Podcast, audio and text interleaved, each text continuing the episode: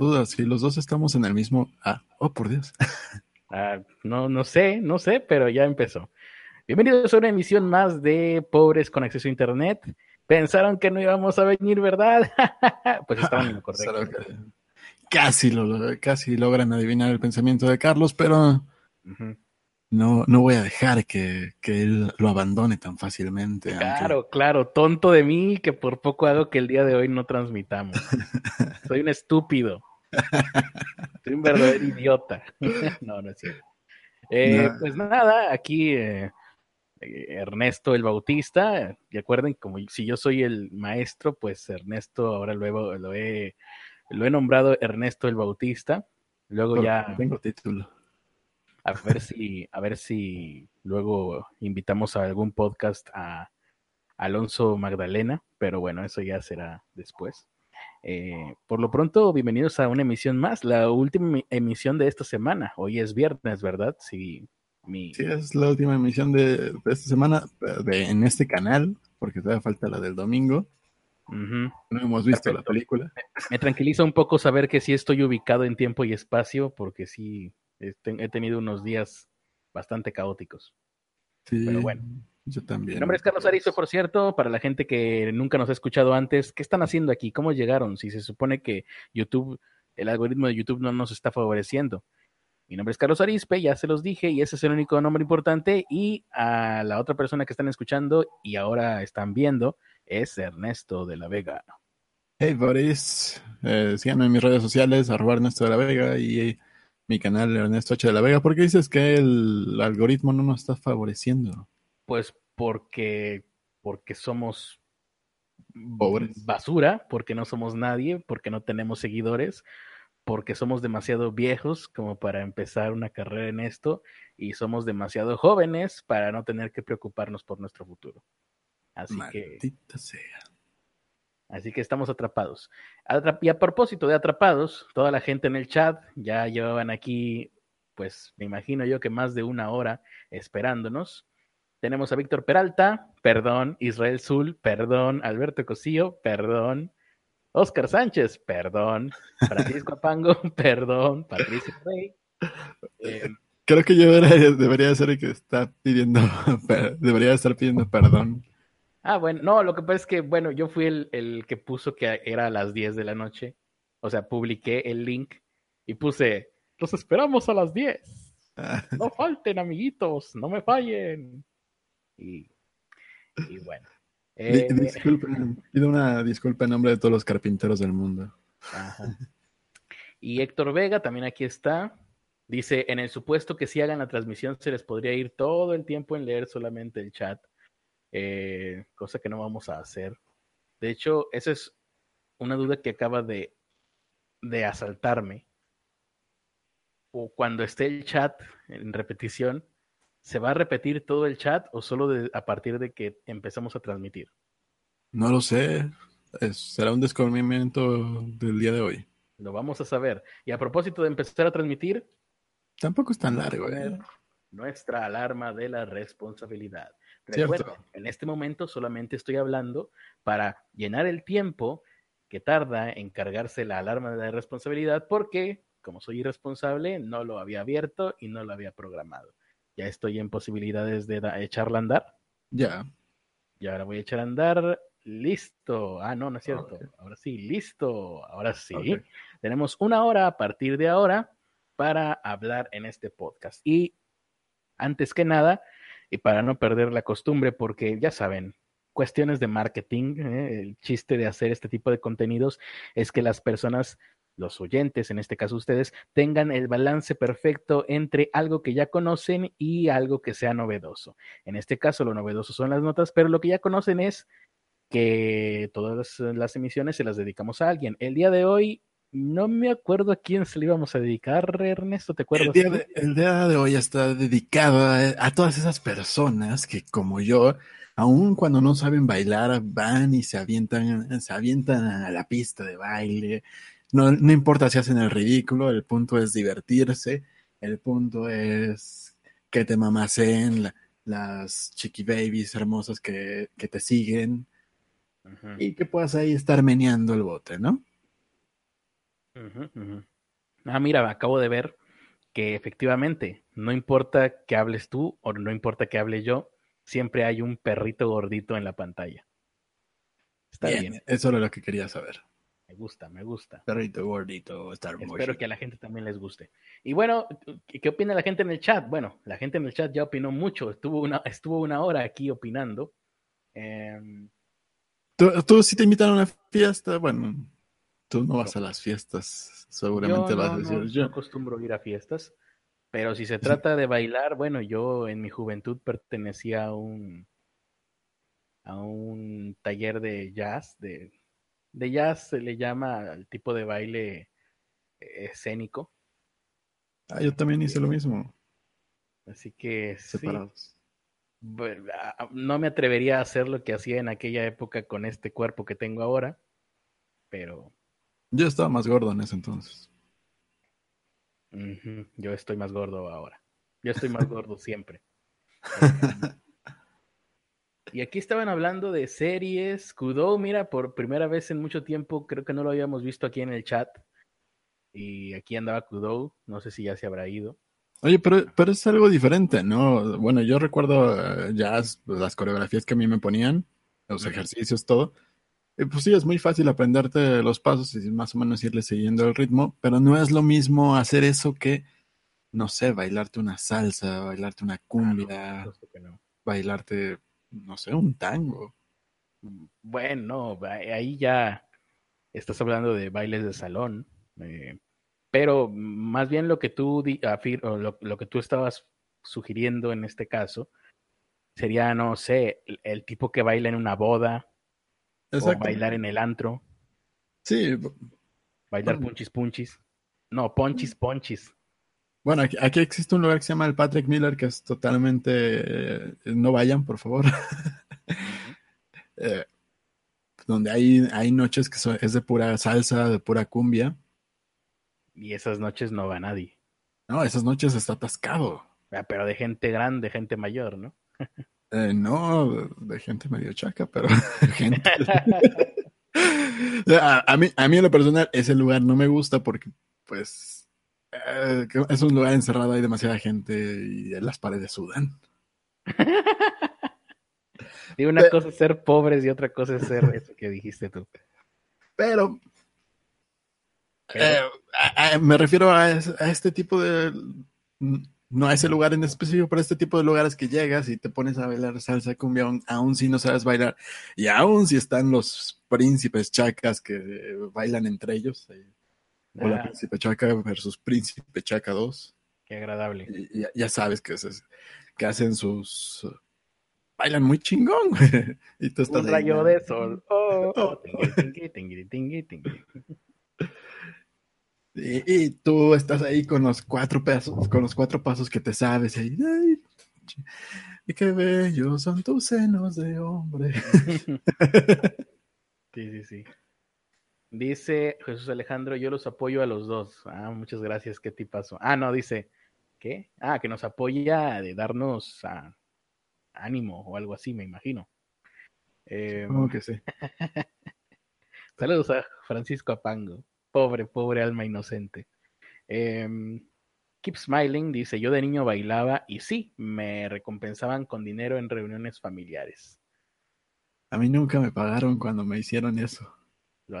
solo, me timaron. Héctor Vega dice que es igual que él es igual que tú, Ernesto, excepto por el séquito de mamacitas y chiqui babies. Qué asco me di de decir eso en voz alta. Víctor Peralta dice que hoy sean dos horas porque empezaron más tarde. el pedo de que el, el séquito de mamacitas y chiqui baby son medio extrañas. Mm. Probablemente sean trapitos. Dice Oscar, saludos a, mi amigo Oscar, he perdido una hora de mi vida y quiero que me la devuelvan. Bueno, lo hubiera desperdiciado de cualquier manera. De hecho, no tendrían por qué, por qué haberla desperdiciado, podrían haber dejado abierta esta, sesión, que no transmisión, y están en internet. Pueden estar haciendo, viendo o escuchando cualquier otra cosa en el mundo, en el universo.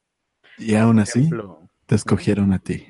No, no, mientras nos esperaban, mientras dejan abierta la ventana con esta transmisión para el momento en el que empiece, sea cual sea, eh, y mientras en otra ventana pueden estar escuchando algo que nutre el espíritu, la mente, la humanidad. No sé, han visto chacaleo.com, es un muy buen canal de YouTube. Ahí te enteras de todo lo de la farándula que no sale en la televisión. Yo lo recomiendo. Entonces, hace, hace poco vi, ¿te acuerdas de la Gualoca? No. ¿No? Era me un... de la güereja, pero no me acuerdo. No, la Gualoca era una página de internet de cuando nosotros empezábamos. No la ubico para nada. Hacían toquines, hacían una especie de memes, era como las cosas cagadas de ese entonces, cuando todavía usábamos hi-fi. Me acuerdo de la jaula, por ejemplo, la jaula.net. De eso sí. También. Pues era más o menos de, ese estilo, pero mexicano. Ya. Y después de muchos, muchos años que les perdí la pista porque, no sé, por ahí de 2002, 2010, 2009, ya la página era un asco, ya seguían esos güeyes en PHP. Pero hace poco, entre las cosas que me aparecieron en mi timeline, apareció la Gualoca 7.0. Ah, su madre, hubo seis más después de esa. al, parecer sí, y está de regreso y en forma de fichas, digo, en forma de Facebook. En forma de Facebook, mira tú, qué bien. De hecho, es.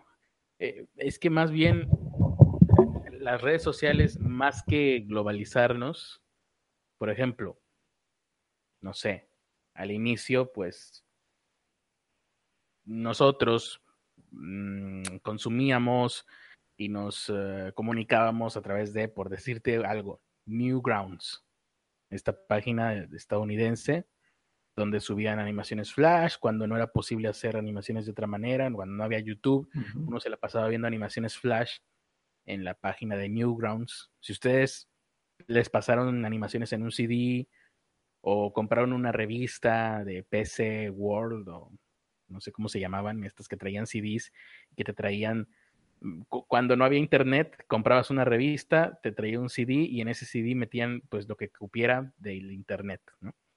Y traía animaciones, esas animaciones seguramente fueron bajadas de Newgrounds. Y, y no había otro lugar a, a donde ir. Ahora, creo que más bien lo que sucede en el internet es que cada vez hay lugares más cerca de ti. Me explico porque me acabo de explicar del carajo. Por ejemplo, tú dices, veíamos la jaula, veíamos, ¿cómo es esta? Aguas agua loca. La agua loca.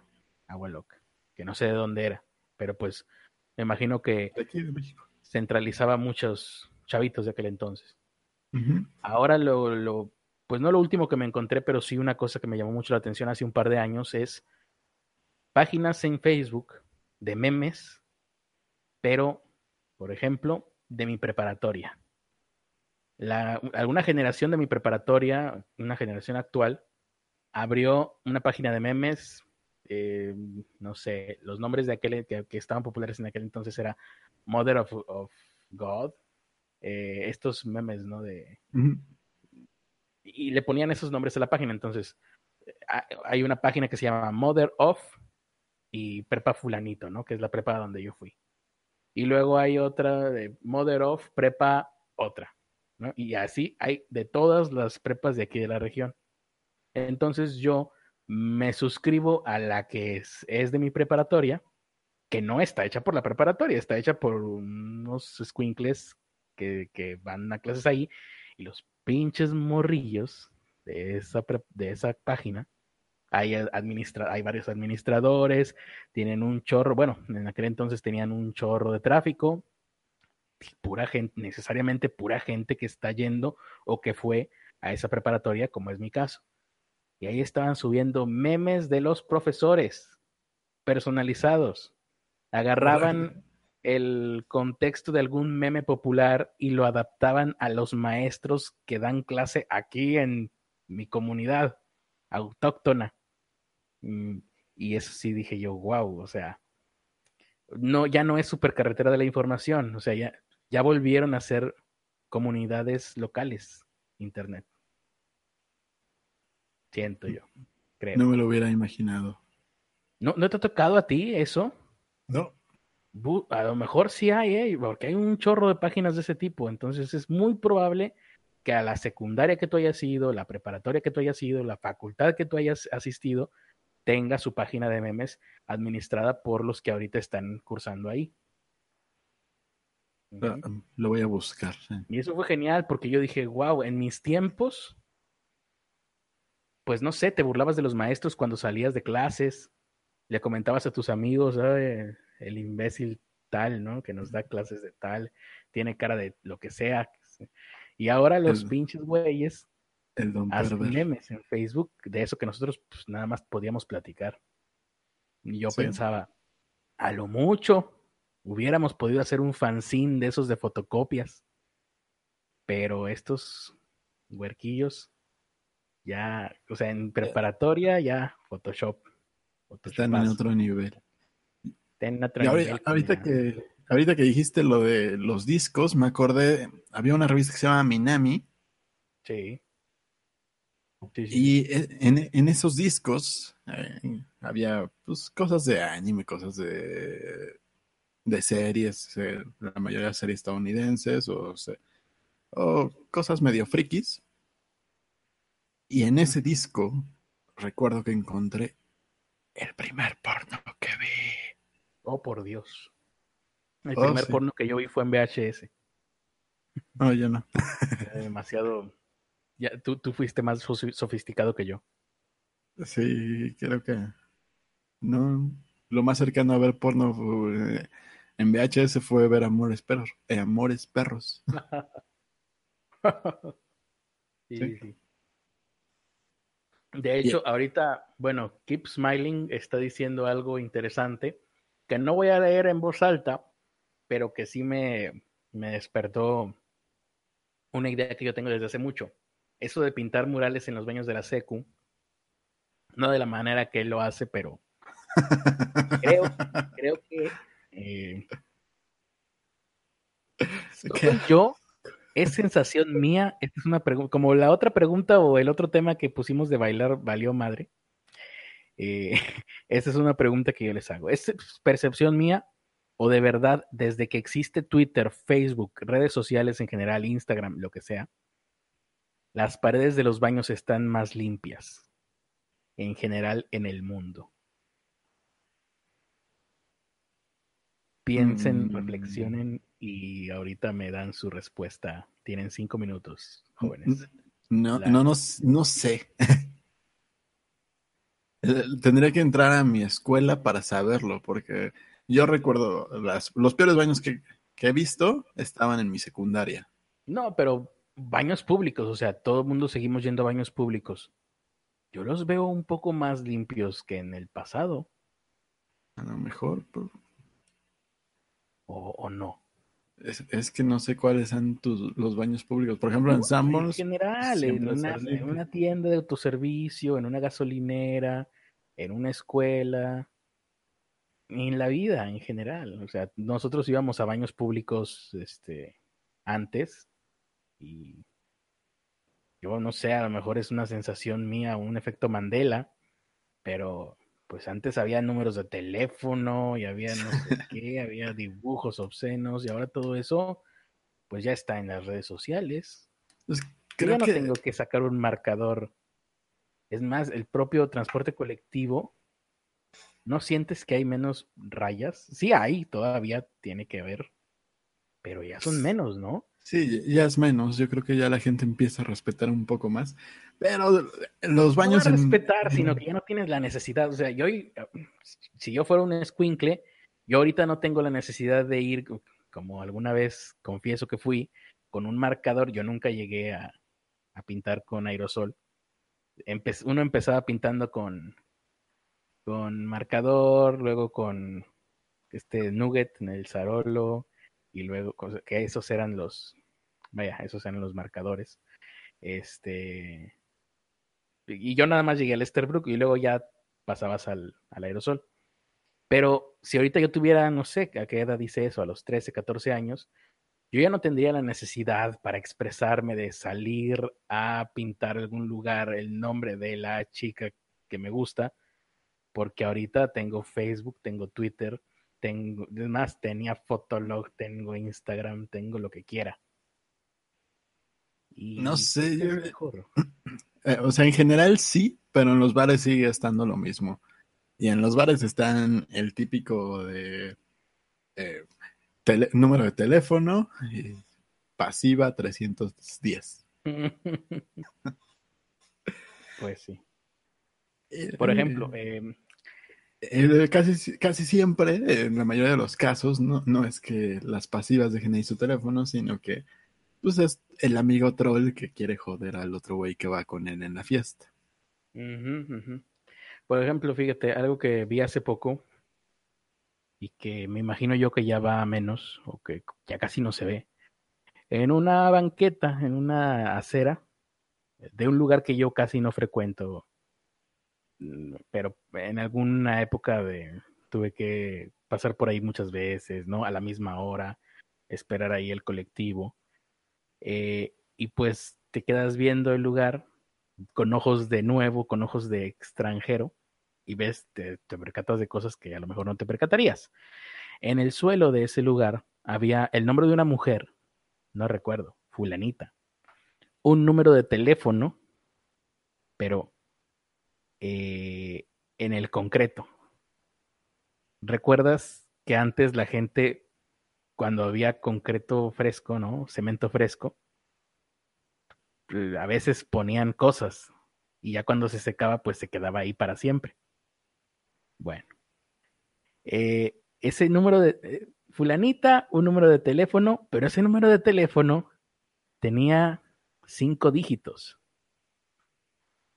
Era de una época en la que los números de, teléfono eran diferentes. Luego con el tiempo se fueron agregando dígitos, ¿no? Hasta ahora que son celulares y ya tienen 10 dígitos todos. En aquel entonces pues, yo creo que tenía cinco dígitos e, e, ese número que vi. Y luego investigando por ahí cerca, antes también cuando sucedía esto, la gente ponía fulanito y la fecha. Bueno, esas rayas que vi ahí yo, logré averiguar que databan de 1982. E, esos surcos, esos trazos que estaban ahí, ese nombre de fulanita con ese teléfono eran de 1982, tres años antes de que yo naciera. Ya estaban ahí. Y yo pensé, pobre fulanita, porque es un paso ahí muy público, hay mucha gente caminando por ahí. Es la entrada de, es la entrada del TEC de Monterrey. Ya. Em, y yo dije, pues esa, esa fulanita pues, seguramente tuvo que cambiar de teléfono. Probablemente es el equivalente a poner tu, número telefónico en páginas porno ahorita, ¿no? Hacer es, lo que estaba pensando en, todo este doxing que ha, que ha, ocurrido alrededor de uno de los proletariados que seguimos, que terminan publicando sus números en, este tipo de páginas de encuentros casuales. Literarios como de soy pasiva, de dime perrita. Claro. Hola, yo soy Annie. En el, en, en, el año de 1982, alguien troleó a esa mujer y le echó a perder un número de teléfono. Que yo me imagino que en aquel entonces cambiar de número de teléfono era muchísimo más bronca. Sí, seguramente sí. Y aparte me, estoy imaginando, porque como era un teléfono de casa. Era un teléfono de casa, claro. No había celulares, entonces no me imagino todo lo que tuvo que pasar la familia completa, no solo ella. Pero fíjate, qué curioso, pero es, pues sí, y yo no sé cómo es que nadie lo quitó. desearía haberle tomado una fotografía, ahora, lo pienso y no sé por qué nunca le tomé fotografía. Esto sucedió, lo vi en el 2013, a lo mejor todavía sigue ahí, en, ese lugar, pero quién sabe. Em, pero bueno, y este fue nuestro tema sobre bailar. Espero que les haya quedado claro a todos ustedes. Mm, vamos a ver qué dice. Alberto Cosio dice, Facebook y los baños públicos tienen muchas similitudes, no me sorprende. A su Faifu dice, a su Faifu y Menganito por siempre 100% love. Bueno, sí, a su Faifu lo dijo, ¿verdad? Sí. Sí, de, hecho estaba, estaba recordando que antes yo veía más este tipo de, de letreritos de eh, H PIP 100%, 100 amorts en corazoncitos, en árboles. Y hace mucho que no veo, no veo ninguno, pues ningún letrerito de esos en árboles. Y ahora veo grafitis que dicen, eh, Elsa serás mi perra por siempre. Lo, lo, que sí veo ahora en graffiti es que ahora tratan de poner algo, no sé, alguna idea, aunque sea subversiva, o sea, ya no es el rayar una bomba de tu nombre, ¿no? Porque así se les llama esto, rayas tu, tu firma, pues es una, una bomba o, vaya, se divide en diferentes géneros los, los grafitis, pero casi siempre lo que todo el mundo hace porque es rápido para marcar tu territorio, vato, es poner ahí tu, tu firma. Eh, pero ahora ya están como que, a lo mejor también por el hecho de que Internet hace que leas más, y estoy viendo que la gente trata de poner ideas más completas, aunque no por ello dejan de ser tonterías, pero por lo menos se están esforzando un poco más. ¿Qué iba yo a decir? Ponen sus poesías en paredes, ¿no? Algo así, que terminan siendo una estupidez. De, hecho, escritas, pero. Ahorita, ahorita me acordé que, ahorita que hablas de graffiti, me acordé de, de esta que alguna vez fue noticia de un chamaquito que fue a pintarle la casa a la chica que le gustaba y le puso ahí, te amo, Juanita. Y que el papá, el papá lo agarró a putazos. El papá de la, de la chica. Juanita. Ajá. Sí, sí, sí. Fue una linda y triste historia de amor. bueno, vamos a ver. Aquí había algún comentario que yo había visto.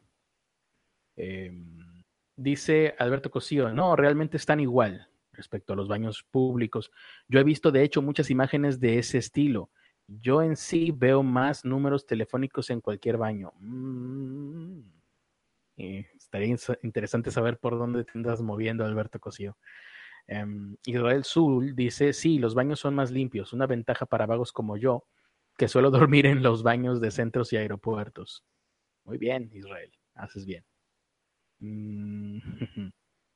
Ah, en las universidades y lugares en general donde hay jóvenes hay mucho de eso, de X y J por siempre, o escuela X rifa, escuela y la mamá.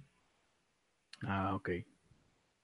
Sí, o sea, sí, pues los jóvenes, los, los chavos jóvenes todavía siguen rayando, me imagino. Sí, eso no, no va a pasar porque de todas formas, pues es una manera de marcar tu territorio y aún no hay manera de marcar tu territorio a través de Internet. Mm. Aquí dicen, ¿qué opinan del beso de Katy Perry o a un participante de American Idol? El pinche suertudo, el batito. Pero pues el batito no estaba tan de acuerdo. Pues Digo, no se quejó, pero, pero tampoco lo tomó como cualquiera de nosotros lo tomaría. Ah, pues qué pendejo. Eh, y, bueno, pues estaba pensando que hubiera pasado si en lugar de Katy Perry hubiese sido, no sé, mencióname el nombre de algún artista, cantante, hombre. Em, Luciano Pavarotti, no, imbécil, uno de los jóvenes. Eh, Maluma.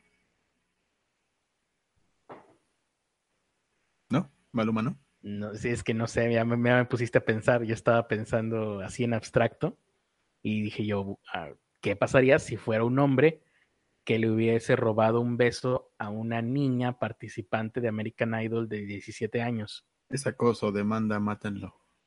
Pero si fuera Maluma, ahí ya me pusiste a pensar. Porque dices, ay, bueno, déjenlo.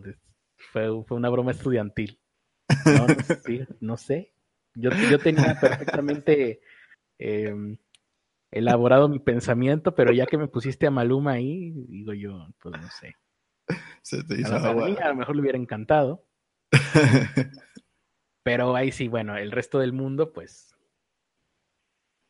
Se pues te hizo agua la boca mientras pensás en Maluma. Se, se, se le acaba la carrera. Es que me quedé pensando, ¿se le acaba la carrera a Maluma? No creo. Bueno, es que él ha estado en otro tipo de casos, ¿no? Donde él no se ha dejado besar y abrazar. ni tocar. Sí, claro, esto es, esto es un Por escenario completamente hipocrático.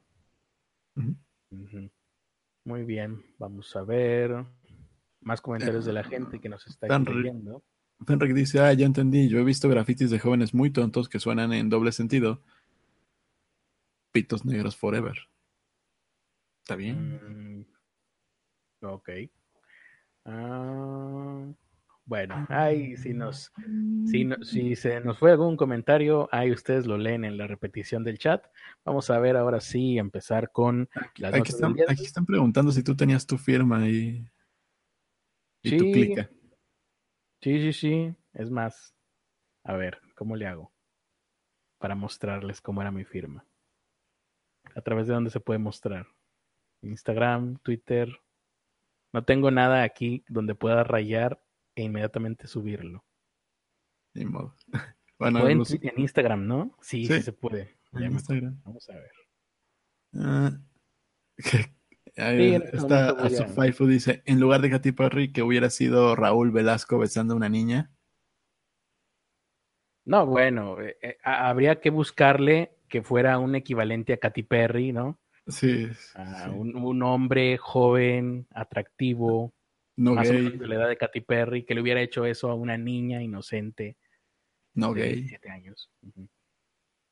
Mm, mm, y cantante, ¿verdad? Pues sí. Bueno, a ver, eh, no sé, ¿cómo se llama este güey? Justin Bieber, no sé. Justin Podría ser. Timberlake. Escoge usted el que quiera. Creo que sería más, por la, por la edad, estaría más cerca de Justin Timberlake que de Justin Bieber. Creo. Pues yo la verdad no sé.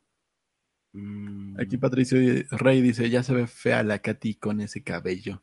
Ay, pues hazle una manita de gato, no se saca. ah, Eh, ah, ya empezaron a bufar luego, luego. Sí. es por envidia. Benrick dice, Maluma creo que sale en Luis Jefe 1. No sé qué es eso. Ni yo. ¿En qué? Mm. ¿En Voice qué?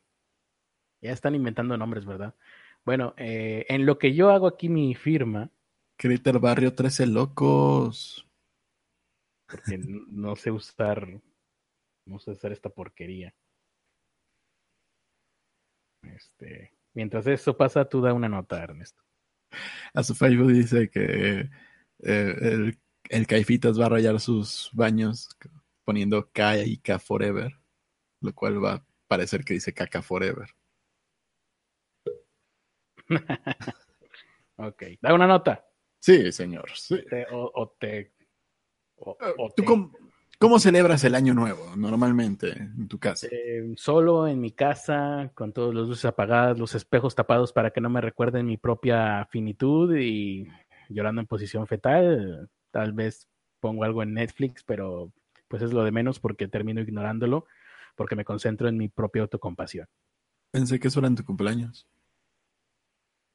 En todas las fiestas en general. Bueno, la diferencia es que en Año Nuevo hay cohetes afuera. Eso sí.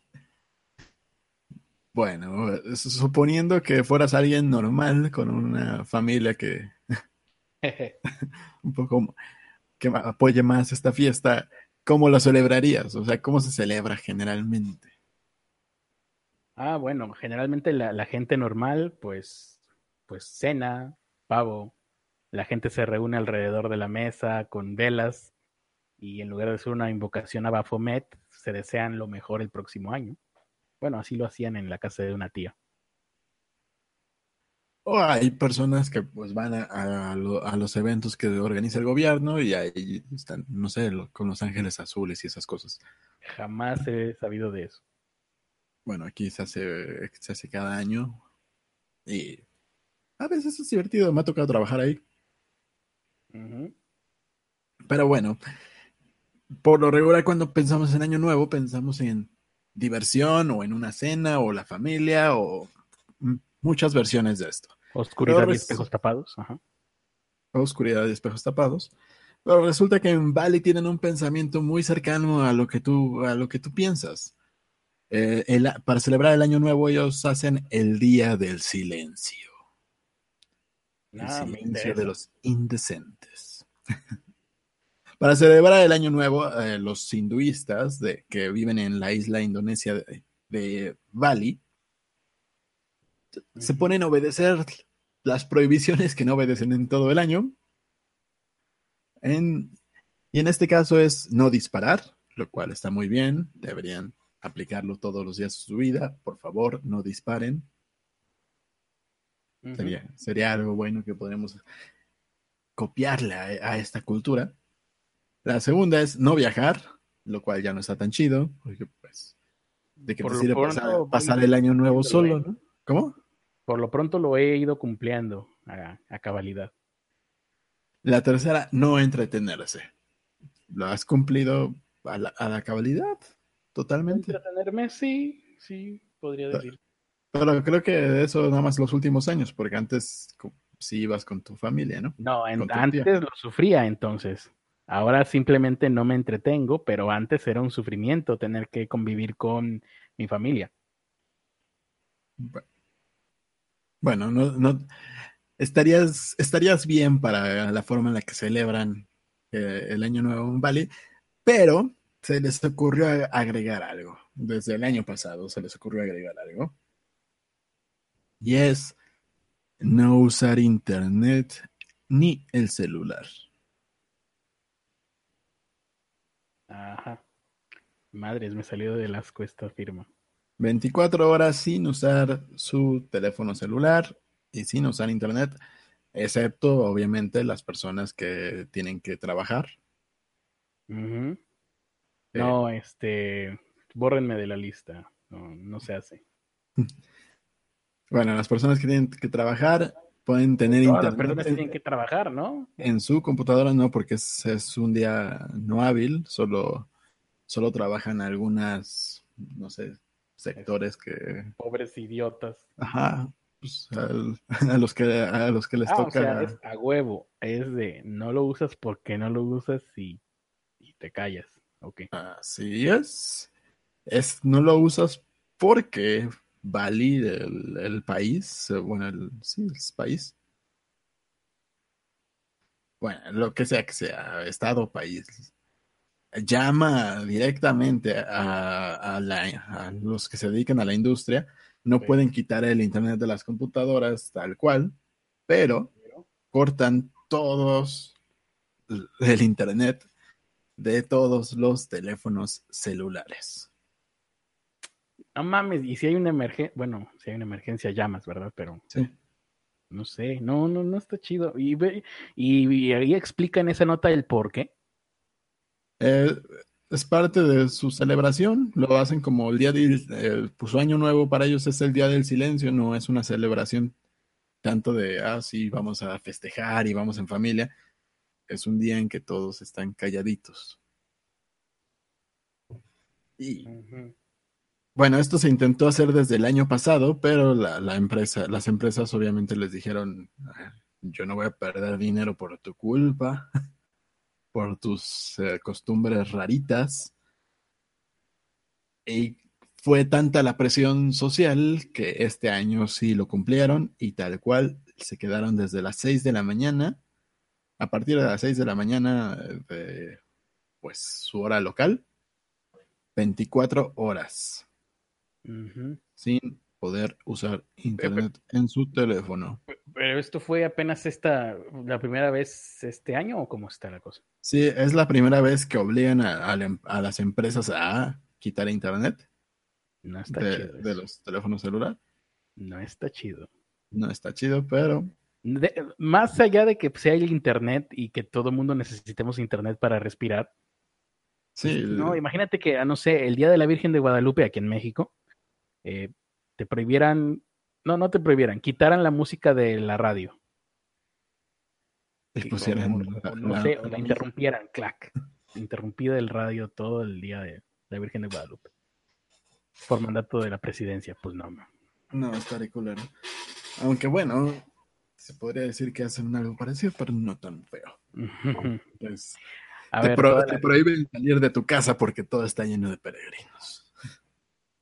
A ver, clica, toda la clica que aquí, está en el, en el episodio escuchando, no sé si.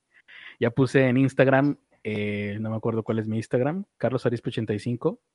En mis historias de Instagram tienen que darle a seguirme y la única historia que hay pues es la imagen de cómo lucía mi firma de cholo.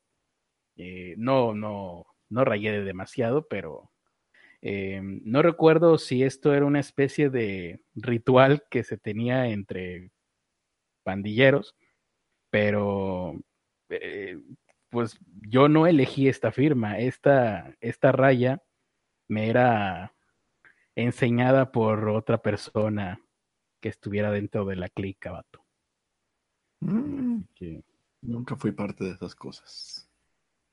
No sé si se, será alguna mm, em, costumbre de que la gente más grande de, una pandilla, alguien de esa pandilla te tenga que eh, dar una firma para que después tú la hagas, pero a, a mí me, alguien me la enseñó, ya ni me acuerdo quién.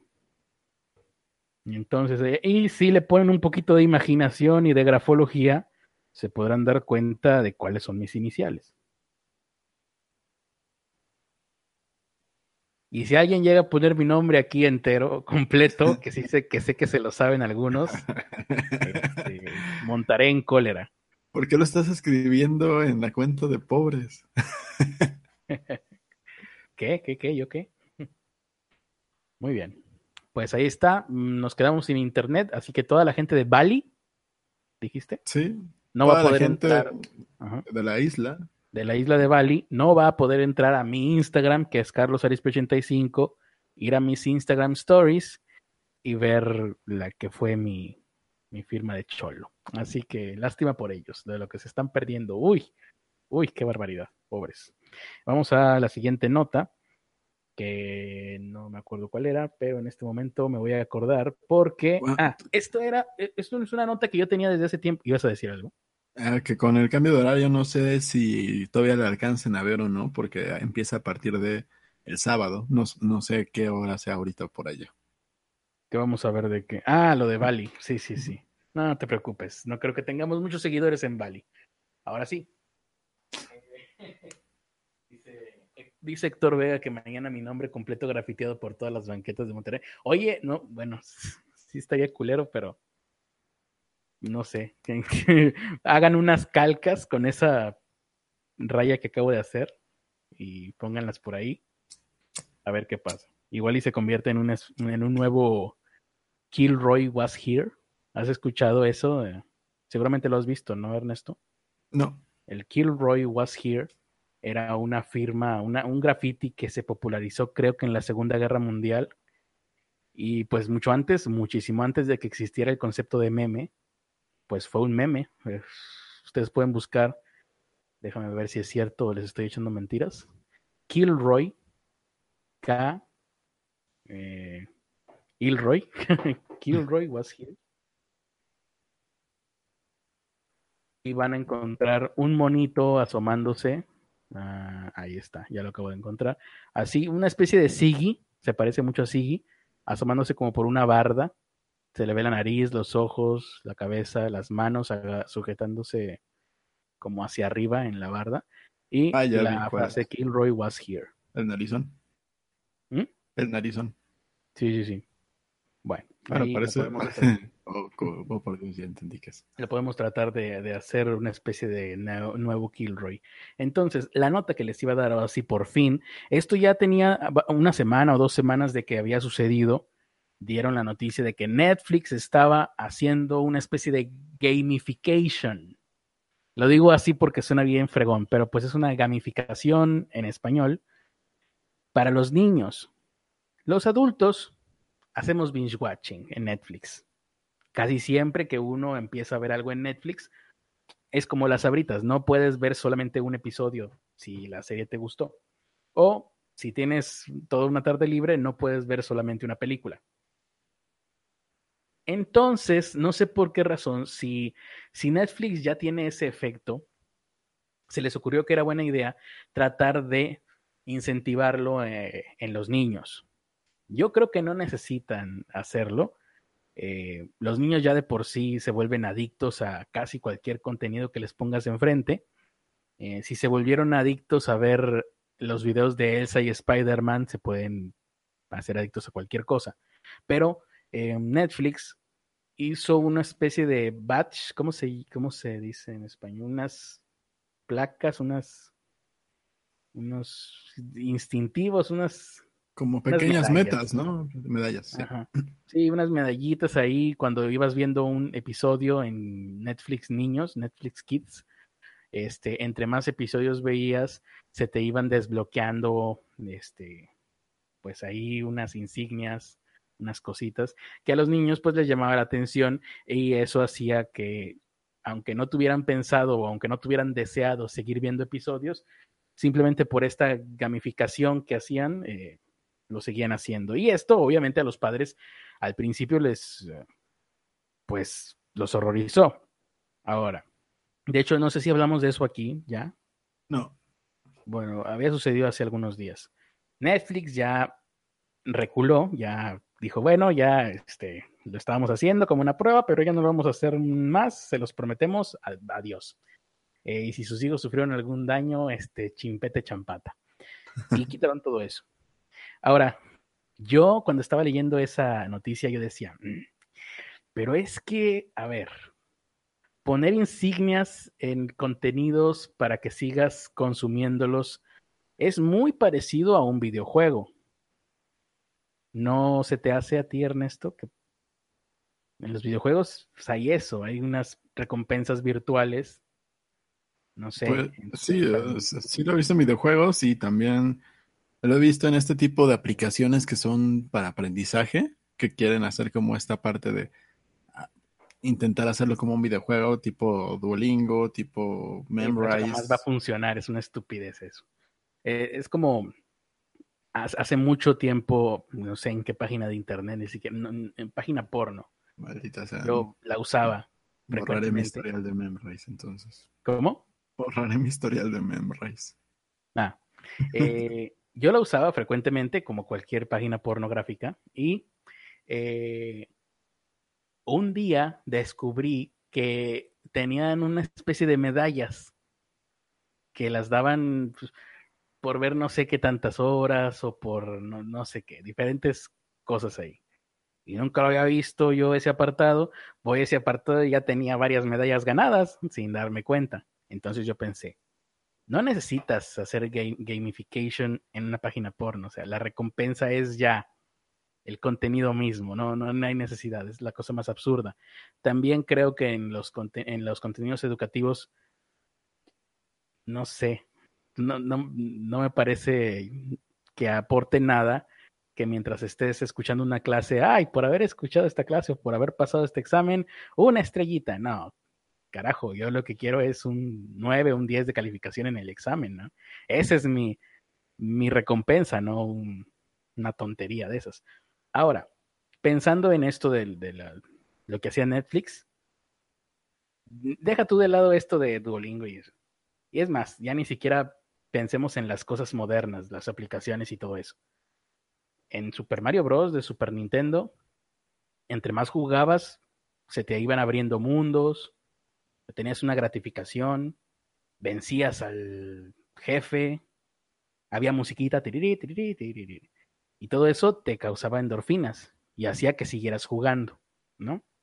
Bueno, si ahora a los padres, al momento en que Netflix empezó a hacer esto, les molestó, les preocupó que sus hijos se pudieran hacer adictos a Netflix, ¿no debería también preocuparles los videojuegos? Ya no por hacerlos violentos. Sí, ni, todas esas son tonterías de que, ay, los videojuegos te hacen violento. No es cierto. O los videojuegos te, te quitan coeficiente intelectual. No es cierto. O los videojuegos te hacen más inteligente. Tampoco es verdad. Pero si a la gente le está molestando que los niños tengan estas recompensas en sus contenidos, por ahí hay otra área en donde podrían empezar a atacar los videojuegos y a nadie de la derecha estadounidense se le ha ocurrido. a, esos amantes de las armas, no sé, no, no, se les pasó por la cabeza. Sí, prohíban los videojuegos con armas, pero permitan vender armas. Eso es uh, la cosa más hermosa que he escuchado en la vida. Em, y ahí está. Esa es mi propuesta para toda la gente de la alt-right estadounidense, del Tea Party. Pueden empezar a, a por ahí. Pueden empezar a hacer argumentos en base a eso. De, oh, tú no dejarías que tu niño fuera recompensado por ver episodios de Netflix porque se va a quedar ahí todo el día y, le va a pasar lo que le pasó al Critter. Entonces, ¿por qué dejas que tu hijo tenga unas gratificaciones y endorfinas y se haga adicto a los videojuegos? ¿no? Es el mismo fenómeno. Ahí está. Les acabo de regalar los siguientes 10 años de satanización de los videojuegos. De nada. Es más, pónganle un, mi me le pueden poner mi nombre a eso, que, se llame, no sé, el argumento Carlos Arispe, estaría chido. el eh, argumento Carlos Arispe. Sí, si no pude destruir a Dragon Ball S, no, ¿qué? Super, destruiría los videojuegos. al fin y al cabo yo ya los jugué. Em, ahora, luego de esto en Netflix, ay, creo que ya se nos está acabando el tiempo, eh, ya hubo más matización, ya hubo más matices en las reacciones. Eh, eran premios virtuales. Eh, entonces, no sé, parece ser que ahora están pensando en ya, ok, se lo vamos a quitar a los niños, pero a lo mejor se lo vamos a poner a los adultos. entonces, hubo críticos, y que a los críticos no les gustó, dicen que podía ser que los niños vieran demasiada televisión, como si no hubiera existido ya toda una generación que le sucedió eso. Este, luego em, eh, decían que esto era pues para darle un, añadirle un elemento de diversión a la experiencia de ver, y dices tú, para más diversión, ¿no? Si le pongo más diversión a la diversión, podría resultar ser menos diversión. Em, y pero, eh, pues ahí está, hubo gente que estuvo en contra, pero pero que lo hayan quitado momentáneamente no significa que no vayan a volver a ponerlo, a lo mejor de otra forma más, más oculta, más disimulada. Y esto, al momento de estarlo leyendo, ya es lo último de esta nota, me recordó mucho a uno de los primeros libros que yo leí cuando estaba recién empezando a, eh, interesarme en todo esto de la mercadotecnia, como siempre, desde el punto de vista de un simple amateur diletante. Y déjame recordar si así se llamaba el libro, el La seducción de las palabras del inocente. Ah. De la seducción, no, la educación no, la seducción, idiota. Seducción. El inocente de Frederick Werferhausen-Frucken. No, Frederick Wertham. Frederick, bueno, ustedes pónganle la seducción del inocente, o sí, del inocente en Google, ahí les va a aparecer el libro, el nombre del autor. Y recuerdo que en este libro llegué a leer que uh, la idea de que en la mercadotecnia, este es un libro de pues, mediados del siglo pasado, 54, 1954, y en ese libro ya te explicaban o ya tenían la idea, la noción, el concepto de que los niños, y así te lo ponían, estoy parafraseando un poco, pero no demasiado, los niños eran eh, fair play, ¿cómo se llama? Juego, justo. Bueno, juego justo, o sea, se, valía meterse con los niños o, dirigirse a los niños, para que suene mejor, a la hora de hacer mm, advertising, ¿no? mercadotecnia, anuncios, publicidad, esa es la palabra. A la hora de hacer publicidad, los niños son fair play. Em, y te ponían algunos ejemplos de campañas publicitarias que incluso podían llegar a ser peligrosas. No recuerdo exactamente los datos de esta campaña publicitaria, pero la anécdota era más o menos así. Hace algunos años, en un programa de televisión, como parte de una campaña publicitaria para promover en los niños que tomaran vitaminas sobre todo vitaminas de cierta marca, la presentadora del programa invitaba a los niños a, y les mostraba, no, miren, aquí este frasco, lo abrimos, este, sacamos de adentro una de las tabletas y nos la comemos porque eso nos va a hacer crecer sanos y fuertes. Oh, Esto fue un problema. con la vitamina C. ¿Eh? Eso lo hace Chabelo con la vitamina C. Sí. Sí. E, este caso yo lo, yo lo leí en un libro y según esto yo lo leí como algo que había sucedido en Norteamérica, en Estados Unidos que, y lo, lo reejemplificaban con una presentadora mujer. A lo mejor es una especie de leyenda urbana que se ha ido pasando de generación en generación, quién sabe. Hay muchos de ese tipo, casos de ese tipo en la publicidad. Recordemos el caso de la publicidad subliminal en un, en un cine que jamás existió. Lo de los fotogramas en una película, que, que la gente salió a comprar Coca-Cola en el en el intermedio porque le habían puesto en uno de los fotogramas de la película que fueran a comprar Coca-Cola y que eso jamás pasó. Pero mucho tiempo, hubo muchas décadas, la gente lo creyó y lo repitió. Recuerdo que en mi secundaria, en una clase de secundaria, una maestra nos contó esa historia como real, la de la de la publicidad subliminal, vaya. Entonces, regresando a esta otra, pues eh, eso fue peligroso porque, según la, historia esta, muchos niños hicieron eso, pero con las medicinas de sus padres. Cuando, estudias, publicidad, antes de estudiar publicidad, te emociona la idea de la publicidad subliminal, ya cuando la estudias es como de, ah, es una basura la publicidad ah, subliminal. Pues. Si está canijo venderle a la gente gritándole, cómpreme por el amor de Dios. Ahora imagínate si se lo escondes de ahí, no te va a hacer caso nadie. Entonces, ahí está, la seducción del inocente.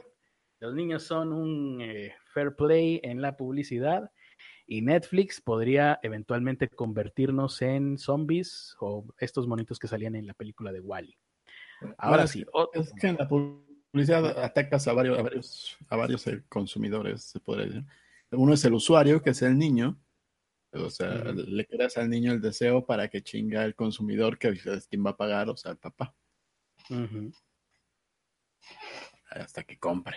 Hay, campañas que atacan a, los dos, al padre y, al niño, así como de, si compras eso, tu hijo no te va a molestar en muchas horas. Entonces ahí, ahí depende de cada campaña. Sí, sí, sí. Pero bueno, vamos con otra nota antes de empezar con Evangelion. Tú sabes que en, México la mayoría de los delitos tienen una prescripción. Ajá. Si lo hiciste hace. depende del delito, si no sé si es algo de política, si lo hiciste hace seis, seis años, un fraude, eh, y, y, nadie te acusó en esos seis años, pues ya prescribió el delito, ya aunque lo saquen a, a la luz, pues fue hace seis años, no pasa nada, ya no te pueden acusar. Qué curioso que, sea cada seis años, ¿eh? No estoy seguro si son seis años, pero sé que sé que tiene prescripción muy corta ese tipo de delitos como lo, como lo es el fraude, como es el robo, eh, etcétera, etcétera. Hay delitos más, más, graves como los secuestros, como los asesinatos, como la violación, que tienen una mayor cantidad de años de prescripción, pero yo no sé cuántos sean en México. Sé que en muchas partes del mundo esos delitos no prescriben. O sea, que eh, si te agarran 30 años después, 40 años después, te siguen pudiendo acusar por lo mismo. Fíjate, sí es curioso. Creo que, por ejemplo, delitos de violación, no estoy muy seguro, pero en México o sí tienen muchos años, o creo que ya lo cambiaron a que no prescribía, pero por ahí anda. Ahora. Yo, recuerdo cuando estudiaba eran 17 años de prescripción, cuando yo estudiaba. Ok. En la preparatoria. Creo que ya cambió, creo que ya son penas más fuertes. lo aumentaron. Pero, por ejemplo, eh, hace poco estaba viendo en Argentina, ahorita hay un caso muy sonado, igual y les paso el dato, hay un Harvey Weinstein argentino eh, y se apellida Petinato. Ustedes pueden poner en Google Petinato, eh, pues no sé qué, acoso o algo así, y seguramente les va a salir porque ahorita en Argentina me tocó ver porque mi algoritmo en YouTube así funciona. Haces un, ves una cosa y te sigue dando lo mismo el resto del día. Eh, entonces, en, en Argentina hay estos programas, haz de cuenta, no sé qué te digo, enamorándonos. No, la verdad no sé de qué se trata enamorándonos, pero pues es un panel, ¿no? Yo me lo imagino como un Laura en América, ¿no? Eh, pero en este caso se ponen a hablar de cosas serias. En Argentina los programas son así. Hasta los programas más divertidos te, te tocan una que otra cosa seria. Y en estos programas que son así como telebasura para ellos, ahorita está el tema del feminismo y del acoso a las mujeres, porque se puso de moda y porque salieron varios casos, entre ellos el que les, el que les digo, busquen ahí Petinato y por lo pronto es algo así como el Harvey Weinstein de Argentina, porque ya le salieron un montón de acusaciones y el cuate tenía poder, tenía dinero, hacía telebasura así tipo, bueno, aquí la gente en el norte tipo Chavana o, o tipo pues Sabadazo acá en Televisa, cosas así. Em, y había, hay otros más, otros famosos más que están también siendo acusados. Y entre todo eso, escuché que allá en Argentina, por ejemplo, esos delitos sí prescriben muy rápido. En alguna ocasión, creo, creo recordar que dijeron, bueno, eso pasó hace cuatro o cinco años y en este caso, porque no era tan grave, el delito ya había prescrito. Entonces ya no podían hacerle caso a fulanito, no, recuerdo quién era, pero en este caso fulanito estaba contrademandando a la que lo había acusado por difamación, etcétera. Entonces ahí habían hecho un estaba interes estaba bien interesante la novela en la vida real. Este, sí, ya ahí, ya ahí estuve los últimos dos días viendo esas cosas. bueno, ahora sí me decías que a dónde íbamos con esto. Bueno, al parecer hubo una violación por 1983 en Reino Unido. 1983, ajá. Bueno, hubo dos violaciones, la otra no, indica el año. Bueno, hubo ah, muchas con, En el ¿Cómo se llama este cuate? Sabil. No eh, sé. ¿Lo recuerdas? Hablamos de él hace, hace tiempo, el, el tipejo que violó a no sé qué tantos niños. también un, una celebridad allá. Jimmy Savile, creo que se llamaba. Bueno, pues, entonces. algo por el estilo. Este güey violó a dos mujeres, una en el 83 y otra en el 88. Ajá. Una, una estudiante de 18 años, y la otra, una mujer que iba caminando ahí sola eh, a los 21 años. Iba a cruzar un puente y se, y se la apañó a este güey. Mm. Y bueno, nadie había descubierto quién había sido a pesar de que había dejado rastros de ADN, pues no, no había habido una muestra. No existía esa, esa prueba, ¿no? Sí, sí existía, pero pues, no, no tenían una, un registro En, ese entonces, una base de datos en la cual comparar estos datos, eh, comparar la muestra de ADN. Y resulta que pues ahí dejaron esto, estas muestras de ADN y ya eh, tenían el análisis, tenían los registros, pero nunca se supo quién, había sido hasta que de repente un batito dijo, tengo pedos con mi vecino, voy a orinar sus plantas. Ajá. No sé cómo se va a conectar todo esto, pero... Entonces, pues el vecino obviamente dijo, ah, mis plantas no las orinas, voy a llamar a la policía. hasta ahorita parece un guion de película de David Lynch.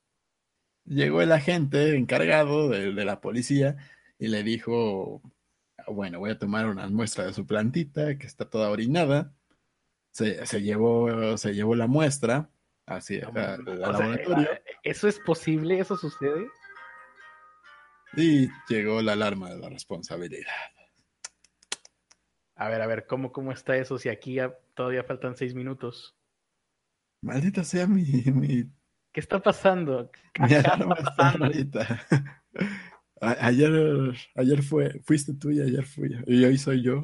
Estamos en una distopia temporal. Pero, pero, pero, lo, pero juro que en este momento estoy viendo seis minutos con 35 segundos faltan.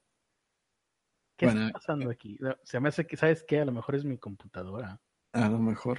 Pero bueno, eh, vamos a tomar tus seis minutos de temporalidad de la alarma de responsabilidad. Pues si quieres, sí, para terminar de dar esta nota, porque está interesante. Yo ya me quedé picado a ver cómo está esto. Para empezar, me dices que un policía, un agente de, de la policía dijo, me voy a llevar una muestra de estas plantas que su vecino le acaba de orinar. Así es, el, el- el detective Mick Wilson se llevó pues las plantitas ahí con, con los restos de orina. Hicieron el, el análisis y después de algunas pruebas coincidió con que este, este batito había sido el violador de esos dos casos en el 83 y en el 88. Y ahorita la acaban de condenar a... ¿Cuántos años? 20... Ay, ya lo perdí. A 23 años de cárcel por dos violaciones. por dos violaciones. Eh, eh. Bueno, pero morirá en la cárcel porque ya cuántos años tiene ese tipo. Este tipo tiene casi 60 años No, al- y se llama Eric McKenna, pero cuando lo atrapan, pues lejos de sentirse mal o de intentar negarlo, su actitud fue como de no me arrepiento de nada, Mm, lo cual hace que le hubieran deseado que le dieran más años, pero por su edad ya no, no, no se lo permitieron, por su edad y por el tiempo que había pasado de distancia.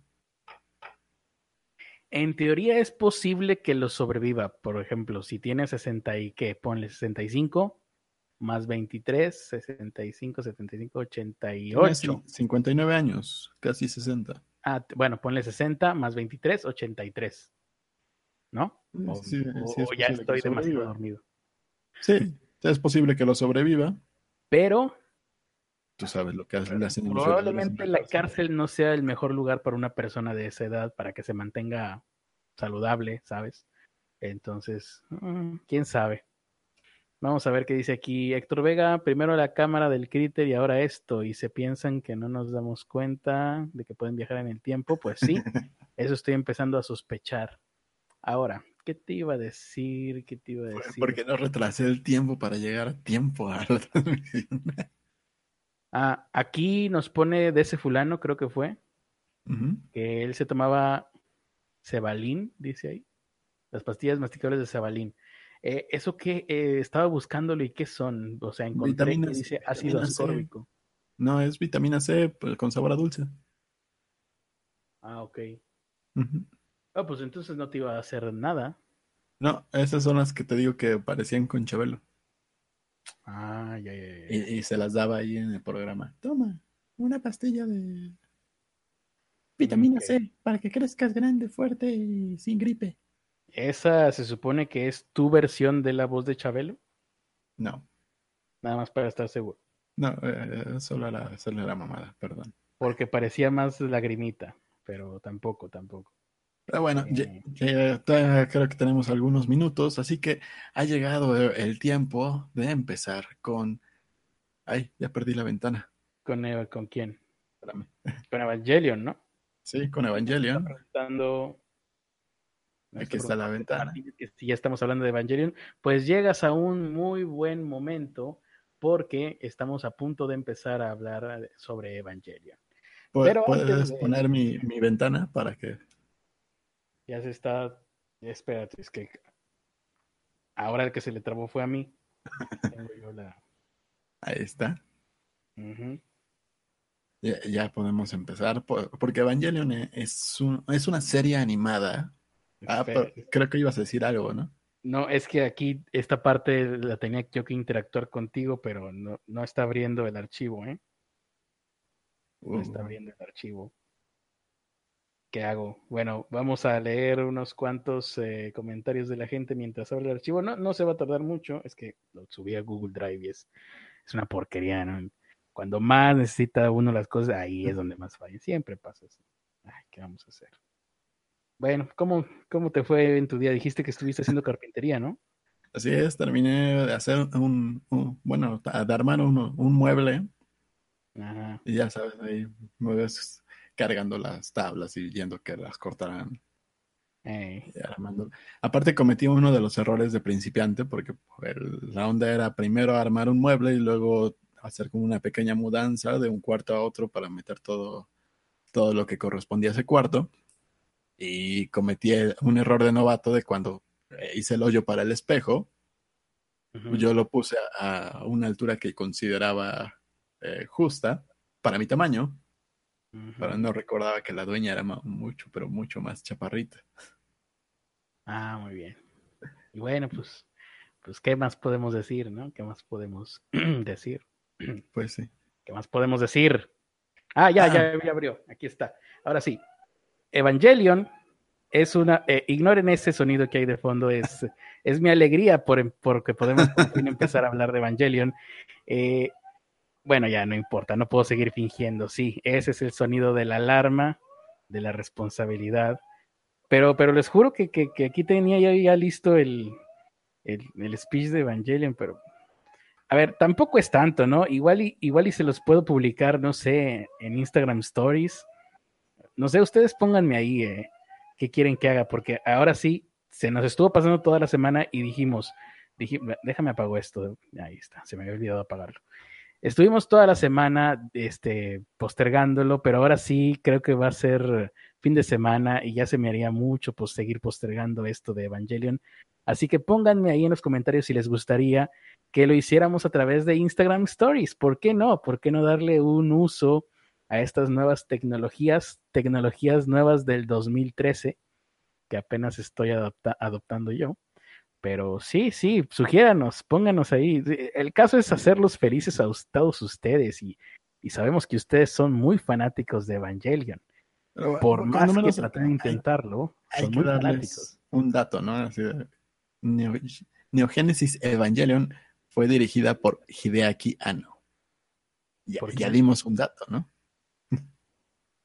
¿Hideaki qué? Hideaki Anno. ¿Ano? Sí, con doble N. Ok. Bueno, ahí está. Sí, sí. Y, piensen en eso, o sea, ¿Sí? reflexionenlo, les damos tiempo que reflexionen y pues el lunes eh, seguiremos hablando de más cosas igual de interesantes que esta sobre Evangelion. Poco a poco, vamos, a ir dato por dato. Me parece excelente. Tómenlo como un Watch Mojo, pero, pero, pero en, en, en, entregas, ¿no? En entregas muy pequeñas. Ahí está. Pues bueno, vamos a ver qué dice el chat. Doctor Vega dice que Evangelion es Roswell. el ciudadano Kane. Mm, no hay nada peor que los servicios de Google, a excepción del servicio del IMSS. ¿Ah? ¿Qué, qué, qué? Francisco Pango dice, no hay nada peor que los servicios de Google, a excepción del servicio de, del IMSS. Por, por, lo que dijiste de que Drive no te abría. Sí, sí, Google Drive a veces falla y hoy falló. No vuelvo a guardar ahí mi, la información importante para mí como lo es datos de Evangelion. Sí. Así es. Eh, Oscar dice, estoy empezando a imaginar que el Critter va a empezar a hablar de Evangelion en su lecho de muerte. Evangelion se trata de... El final de Evangelion es, por... Oh. Tengan mi muerte. eh, Kuma dice que no usa Instagram. Pues deberías, Kuma. Es, ahí es donde estamos todos la chaviza. eh, eh, vaya, eso ya lo leíste. Chiste de seco. Mm, ya, es todo eh. La gente está muy feliz de que no hayamos hablado de Evangelion, por lo que veo. Watch Mojo en pobre. Sí, Watch Mojo para pobres y para gente que no sabe nada de lo que están hablando. Es básicamente el concepto de este podcast. Exacto. Eh, bueno. la naranja es una mentira, Teresa. no ya cómanse la maldita naranja, dice.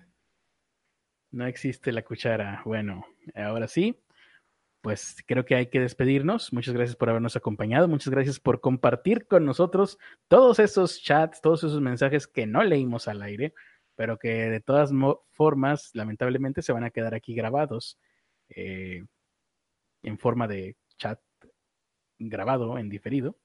Así que, ya saben, peínense bien porque todo lo que pongan aquí en este chat y pongan bien sus, sus uh, fotitos de perfil porque todo lo que se quede en este chat se supone que se queda grabado para siempre, como los CDs que eran para siempre. Exactamente. Muy bien, ¿algo que quieras agregar, Ernesto? Pues gracias por escucharnos. Nuestras redes sociales son arroba carlosarispe85 y arroba Ernesto de la Vega para que nos sigan en Twitter, para que se suscriban a nuestros canales y ya, bailen tapa. Quiero hacer notar lo buena gente que es Ernesto de la Vega, porque si fuese al revés, si yo tuviera que decir las redes sociales de ambos, creo que yo no me habría aprendido la de él y él amablemente y humildemente también se ha aprendido mi red social, Carlos Arispe 85. Muchas gracias. Eso habla muy bien de ti y también eh, habla de lo mucho que me admiras y que me aprecias y que no podrás vivir sin mí. Pues soy Ernesto el Bautista, ¿no? Sí. Ahora sí, muchas gracias por habernos acompañado. Nos vemos el próximo lunes, no, el domingo. El domingo tenemos que ver una película que no me acuerdo cómo se llama. No, tengo ni idea. ¿Ya tenemos una película predestinada? Sí, la que ganó la encuesta, creo que era Cloverfield Paradox, una cosa así. Ah, pues qué bueno que me avisan con tiempo. Muy bien. Cloverfield Paradox, Paradox. Exactamente. Para Trex. no, Cloverfield Paradox, tengo que verla de aquí al domingo porque vamos a hablar de ella y nada más va a ser una película. Sí, está en Netflix. No sé si quieras ver las otras dos. Mm, eh, tanto como querer, no. ¿Es necesario? Eh, no sé, no la he visto. porque es Cloverfield. ya está.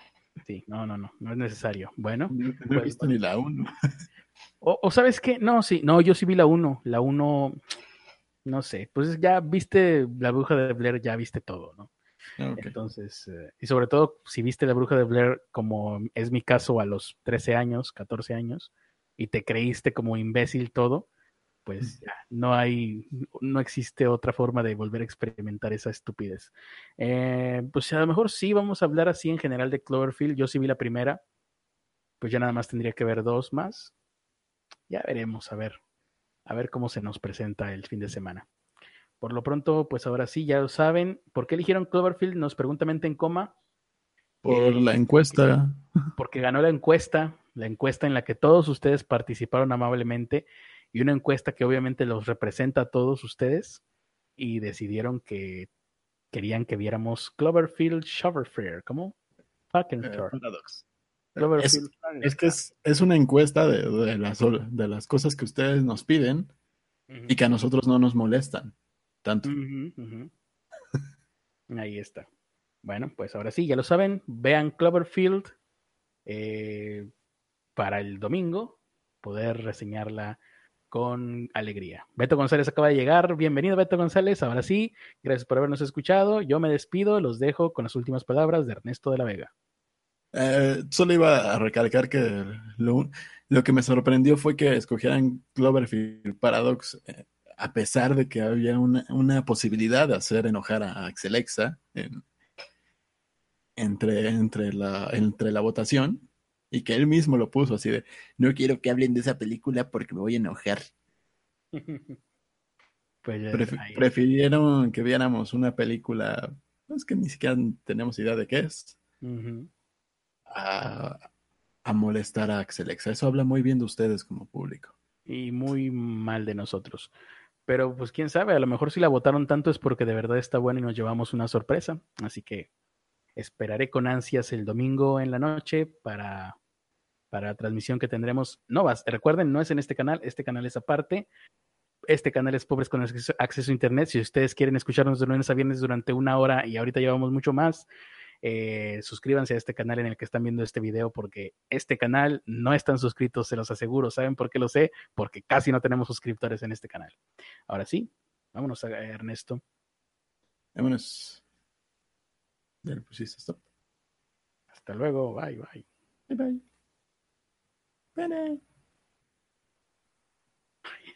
Oye, sí es cierto, ¿y el 24 por 24 qué? Se me había olvidado. ¿Cómo el God me lo recordó? Pues lo pasaremos Hacemos como que nada pasó, ¿o qué? Hacemos como que nada pasó y lo, la próxima semana a ver qué tal. Porque ahorita también tienes un chingo de chamba, ¿no? Pues sí, de hecho sí. Porque aquí me sigue apareciendo que estamos en vivo. ya nadie se acordaba, mira. Pinche Kuma el God es como el niño que le preguntaba al profesor revisar la tarea ya al final de la clase. Oye, ¿ya le pusiste stop? ¿Eh? ¿Ya le pusiste stop? ¿A qué cosa? A la transmisión. Un momento. ¿Que no tenías que ponerle tu stop? Tú le abriste. No, no, espera. Hemos estado hablando todo este tiempo. obviamente sé que estamos hablando aquí, pero cállate. Entonces te decía, le voy a decir a Alonso que ya de una vez por todas, este, pues no sé, que me diga si sí o no, ¿no? Hay que formalizar, hay que, pues no sé, digo, llevo, llevo que 10 años ahí y él nunca me ha dicho sí, no me ha dicho no tampoco, pero tampoco me ha dicho sí. Entonces ya por fin yo quisiera saber, pues, también para proyecto de vida, ¿no?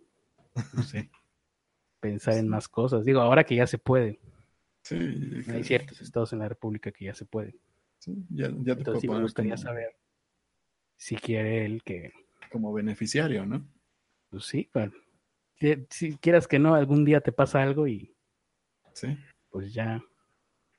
Pues más vale estar prevenidos y, y tener un afore, porque ni él ni yo tenemos afore y como él y yo somos freelancers, pues sí le he dicho, a ver, vamos a informarnos en internet para ver qué onda con las con las contribuciones, ¿no? Y, todo eso, pero bueno.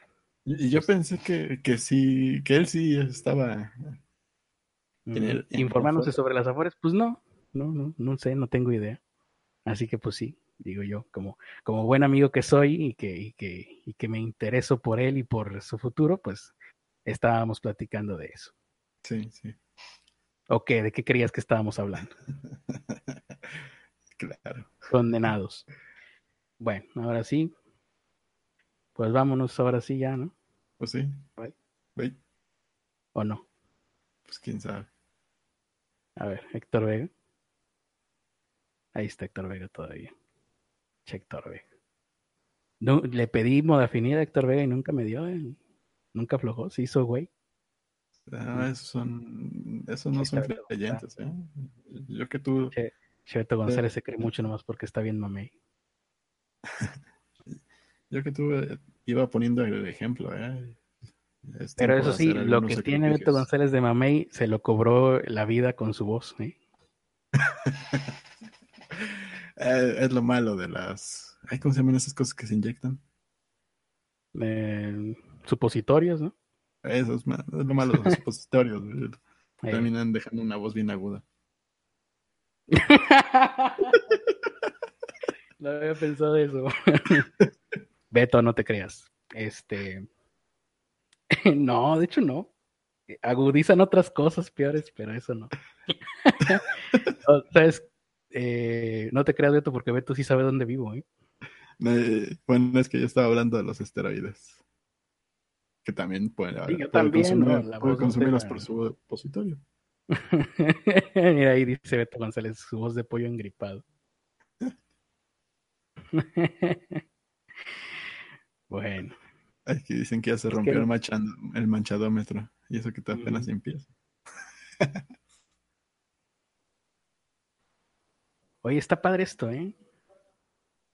E, en, España hacen algo parecido. estoy sincero, no es una idea original mía. Pero en España hacen lo inverso. Andreu Buenafuente, cuando antes, él lo hace antes de empezar el programa, dice, empiezan, esto no va a ser parte del programa, esto es previo, no sé qué, y se ponen a hablar como 5 o 10 minutos él y el otro güey que hacen su programa. Este, y a lo mejor ahora nosotros podemos hacerlo, pero aprovechando que es viernes, ¿no? Podría ser. Empezar aquí nos están pidiendo otra vez el pinche 24 por 24 tuvo de idiota. Que Nomás cromándola. Eh, aprovechando que estamos aquí, pues igual y les compartimos a todos ustedes eh, mequetrefes viles. Una idea que, es posible es En lugar de ser el 24 por 24 porque porque la verdad yo voy a estar solo haciendo eso y Ernesto pues, va a salir llorando como niña chiquita, eh, sería un 8 por 8 8 horas por 8 por 8 fichas. no lo habíamos, no lo habíamos hablado. ¿Incluimos las 8 cervezas o esas no? No, pues yo no tomo. 8, ocho pastillas de modafinil podría ser. No, me, me, me muero. con, con, una en mi cabeza explota. Sí. Voy, a chillar no por los dibujos, voy a chillar porque la verdad. No, a llorar, pero sangre. A la hora y media me vas a estar sangrando la nariz. Y yo, ¡ah! pero, pero sí, una idea que tenemos es, es eso de aprovechando el, la duración del hangout. Y a lo mejor ahí sí, pues Ruth también se anima, quién sabe, no sé. Es una idea. Por ideas aquí no paramos. Estoy llorando como putito. ¿Qué? ¿Hay otra forma de llorar?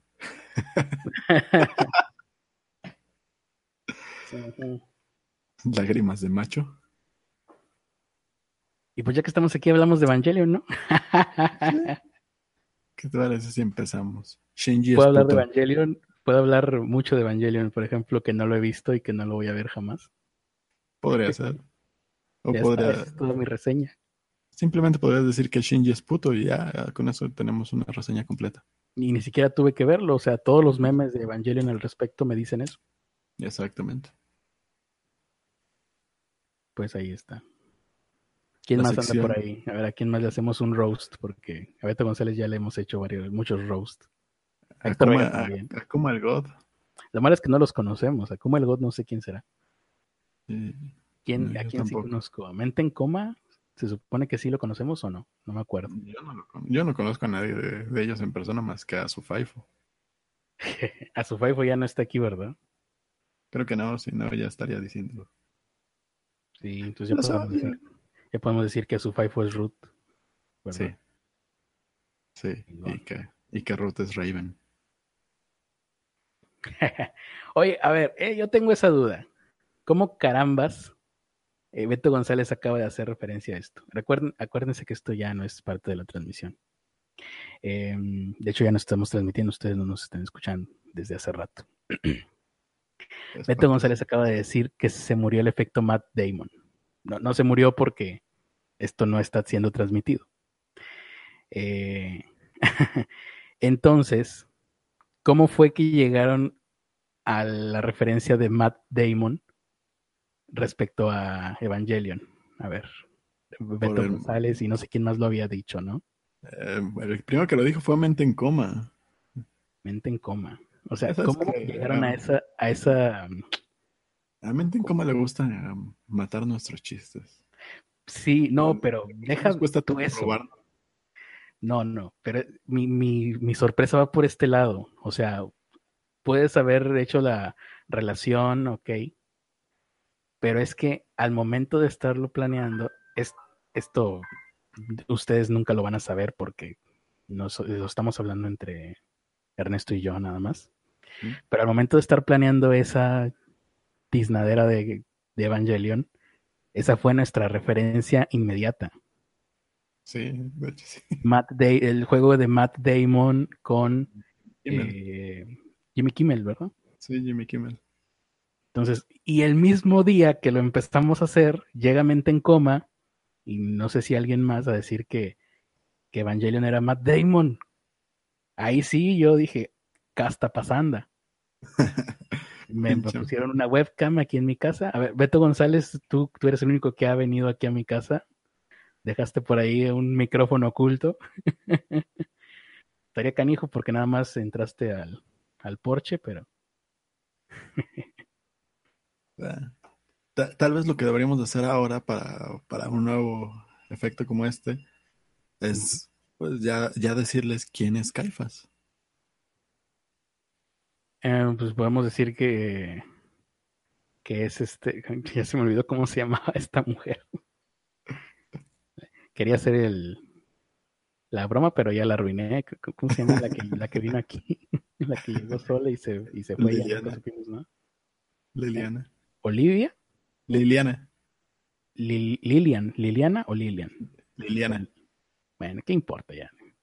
Bueno, hagan de cuenta que es ella y vayan y moléstenla ya. Listo. Lástima que también ocupó una cuenta calcetín.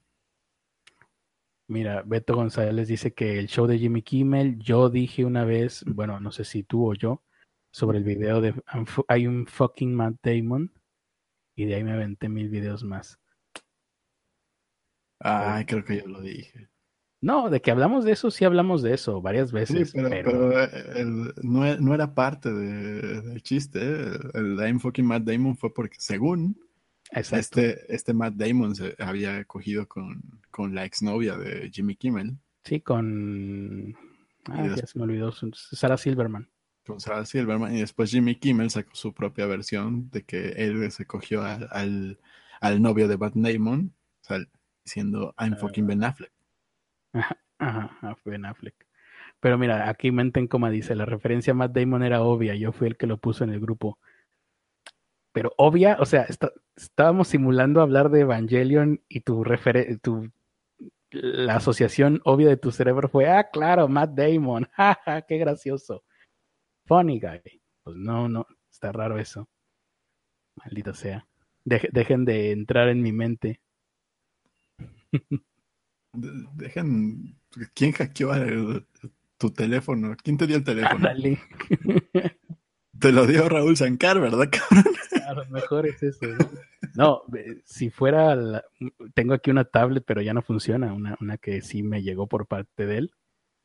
Pero pues en todo ese tiempo no tuve ningún problema. Y obviamente, antes de empezar a usar ese tipo de, de aditamentos que me llegan por terceros o de segunda mano, sí me aseguro de formatearlos bien. Usas el 24 capas. Sí, no, este teléfono que tengo, sí, lo formateé dos veces antes de empezarlo a usar. Ah, a mí cuando me regalaron una compu fue la única vez que he hecho un 24 capas. ¿Un qué? 24 capas, que es formatear. Ah, ya, ya, ya. Es lentísimo eso, pero es mejor. Pues es como lavarte, es como tallarte 20 veces o sea, no va a estar más limpia tu piel, pero pues tu cerebro sí. O sea, te lo exige tu tranquilidad mental. Sí. No quiero saber qué pasó con esa compu antes de que estuviera en mis manos. Beto González pregunta que si Amado es Argel. No creo. Si, si Amado fuera Argel o si Argel fuera Amado, yo no me habría enojado con él, al contrario. lo, lo, trataría de estrechar mi relación con él. Sí, aparte la, la voz no se le parece. Un día yo nunca te platiqué, pues, nunca te platicamos esta historia, ¿verdad, Ernesto? De que un día yo traté de averiguar si se podía saber quiénes eran Amado y Caipas. No, nunca me platicaron esa historia. ¿Y nunca supiste nada sobre eso por, por otras partes? No. ¿Por otro lado? No. Eso fue lo que eventualmente desató el Lexelgate, lo que entre la jirvilla es conocido como el Lexelgate. Claro, de esto puedo decirlo ahorita porque pues, no estamos al aire. Exactamente. Eh, no, importa. Ah, y aparte que como en ese canal no tiene seguidores todavía, pues no, no, no van a venir. No. es más, esto sería, eh, hay que hacer eh, em, eventualmente, esporádicamente esto de, de quedarnos un rato y ver, poner ahí carnadas, ¿no? arenques rojos, para ver si alguien, qué tanto nos escucha la gente. Podría ser. Oye, mira, Héctor Vega dice, ya digan que Amado es Zuldin. lo mismo que te dije. Creo que voy a tener que hablar muy seriamente con Zuldin, ¿eh? Nunca lo había pensado. ¿Pero ese güey sigue en Canadá? Sí, no. No, lo que pasa es que yo he estado, bueno, esto sí es demasiado secreto, pero este, yo sí he estado buscando gente que tenga voz parecida para para hacer para hacer este como más cortinas de humo. Pero bueno, eso todavía no prospera. Ustedes silencio. conozco un güey que le, sale la voz igualita a la de Dross. Pues ese fue el problema precisamente. Yo una vez encontré un güey que sonaba igual que Amado y puta. Casi. Casi, casi lo violan. Qué bueno que no pasó eso cuando sucedió todo esto del hashtag MeToo, que si no, ya hubieran dado yo ahí en la bola. Carlos Arispe provocó que, un grupo de fans se la abalanzaran a, a un falso ídolo. A ver, aquí Beto H tiene una teoría conspiranoica que no sé cómo nos le está diciendo si se supone que no nos están escuchando. Eh, Amado usa un modificador de voz. Yo no lo he sentido, pero podría Tendría ser. que ser uno muy chingón. ¿Mm? Tendría que ser uno muy chingón. Pues podría ser, ¿eh? Digo, ahorita podemos hablar de esto porque no estamos en transmisión, pero a ver si no pasa otro otro caso igual que el Excelgate por andar hablando de esto. Me, estaba acordando de, de, Tom, de Tom Cruise de Misión Imposible. Cuando secuestran a un gordito y lo hacen decir un discurso para copiarle la voz. Dije, ah, tal vez eso algún día existirá. Tal vez ya existe. Y así consiguieron la voz de Amado. Le copió la voz a. secuestró a Zuldin. Y de ahí sacó el tono. A ver. A ver. Eh, ya pensando en esto, pero entonces, ¿por qué Amado utilizaría un modificador de voz y Caifas no? Ah, porque... Si lo tienen ahí o si conocen la tecnología para hacer eso, pues sí, lo hubieran aprovechado, porque hacer a Caifas siete horas debe estar muy cabrón. Sí. Así ah. nomás. Yo me todos los programas ahí eh, escuchándolos en... con Mr. Ripper y es muy pinche pesado. Nomás no, no aguanto estar escuchando a esos güeyes. ¿Estar escuchando qué, perdón? a, los de la alteña así sin ah, jiribilla. sí, están bien, cabrón. No sé cómo, no sé cómo aguantan. Pues no sé, fíjate, yo, yo sí lo hago. Por ejemplo, todo esto último de los de los juaristas y de no sé qué chingado. Sí me los he aventado. Ya, ahorita ya lo que estoy aplicando, ahora que ya estoy suscrito al, eh, al Instituto Qbert, me fijo en los comentarios y hay como mucho mucha jiribilla de su chilladera, ya me meto. Si, si veo que nomás hay dos, tres comentarios, ni les pongo atención. Qué bueno que dices esto fuera del aire. ¿eh? Porque... Sí. Aquí Beto González dice, también he pensado que son actores de doblaje porque aguantan siete horas manteniendo al personaje. Pues, bueno, no lo hacen siete horas, pero sí está canijo como quiera. Sí creo que sean gente que estudió eh, alguna vez eso.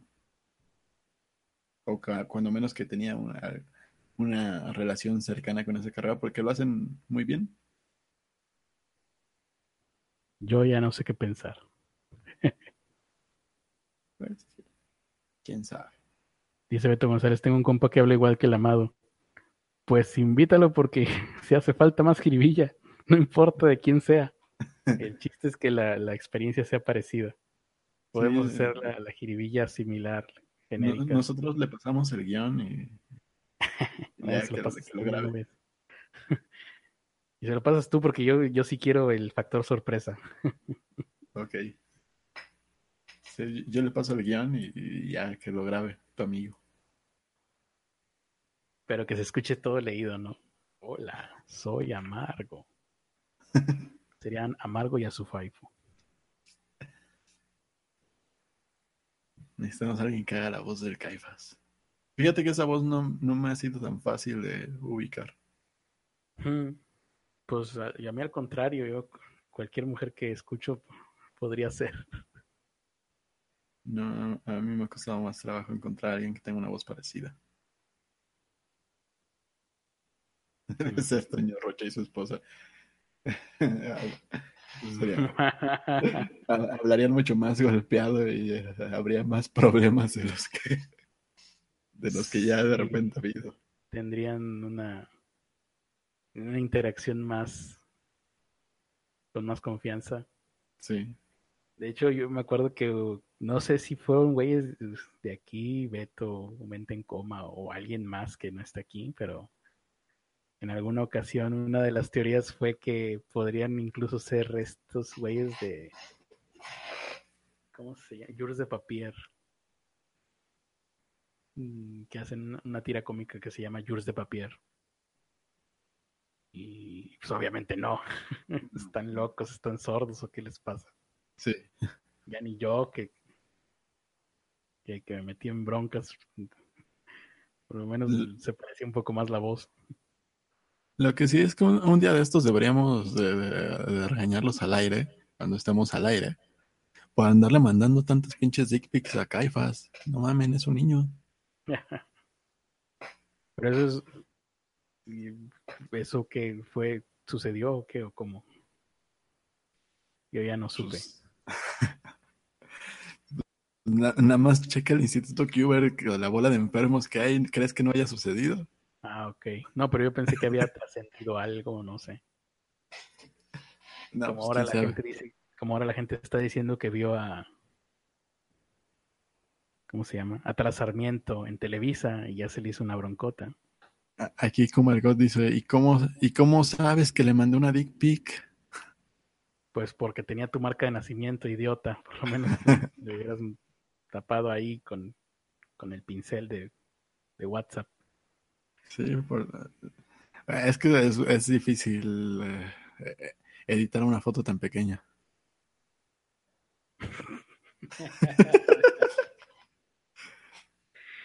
Qué bueno que estamos fuera del aire. Ándale, mira, que dicen que tú eres Caifas. Pues puede ser, tienes más posibilidades que. Están diciendo que el CAED es Caifas. El CAED, el CAED tiene su propio canal. Mm. que nunca atiende. Sí, claro.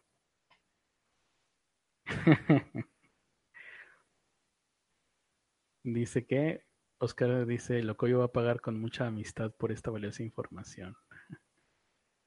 ¿Cuál de todas? ¿Crees que te va a pagar? bueno, con amistad, dice. Con mucha amistad. Tampoco. Tampoco. Ese güey no sabe lo que es ser amigo. Beto González dice que pensó que era Raven. Caifas. Todo el mundo pensó que era mm. Raven, ¿no? Pues sí, pero ya nada más la escucharon hablar y ya fue así como de, ah, no, pues no. Tiene, tiene un acento muy... Muy marcado. Muy marcado. Pues no, no hay forma de que Raven sea. Beto H, a ver teoría conspiranoica.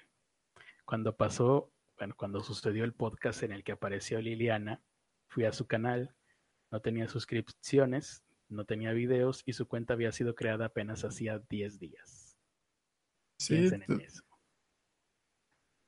Les digo que los dos ocuparon sus cuentas calcetines. Bueno, este Amado se ocupó la de NSK, pero la cuenta que nos dio en Twitter fue una cuenta que creó en el momento y que no la va a volver a atender. Sí, sí, sí, él no tiene acceso a Twitter. Me consta porque si lo tuviera ya habría visto mis mensajes que le dejé en Twitter. ya tengo desde... A ver, ¿desde cuándo tú, tú te acuerdas? No digamos qué es lo que le mandé o lo que, le quise, lo que les quise mandar, pero más o menos desde fue a inicios de enero, ¿no? Sí. yo le mandé un material interesante y jiribillesco que desde entonces no ha visto la luz y que a lo mejor voy a tener que sacar yo en mis canales. Sí, por ahí puedes sacar tu promo. Si algún día lo terminas. ¿Sacar mi qué? Tu promo. Promo, promo de... Ah, el que nos hiciste grabar a todos y tú eres el único que no va. Sí, era una gran idea. Lástima que la olvidé. Mm, Siguen estando ahí los archivos. Todavía están en. Luego me los pasas y, Ay, y me recuerdas. Porque solo recuerdo eso cuando alguien me lo menciona. De hecho, la grabación que, que hizo el Caifas la tengo de, de tono de celular. ¿Cuál? Ah, pero la que hicieron en, en el programa de NSK. No, la, la que te mandaron. La privada. Ah, ok. Estás enfermo. Está bien chido. A ver, deja ver si la tengo por acá. Les voy a demostrar que yo soy Caifas. Nada más. Hola, Robin. Me dijo que viniera con él a cambio de papitas. Ocho y medio, bro. No entiendo. ¿Qué está pasando aquí, ah? Rápido, porque ya me está dando hambre otra vez. ¿no? Ya basta, ya es suficiente. Eso fue, fue demasiado, este, ¿cómo se dice? Demasiado fanservice o, o no sé cómo llamarlo. Demasiado... ¿Cuál es la palabra que estoy buscando? Er- Er- Ernesto el Bautista, dime cuál es la palabra que busco. Fan from Hell. Sí.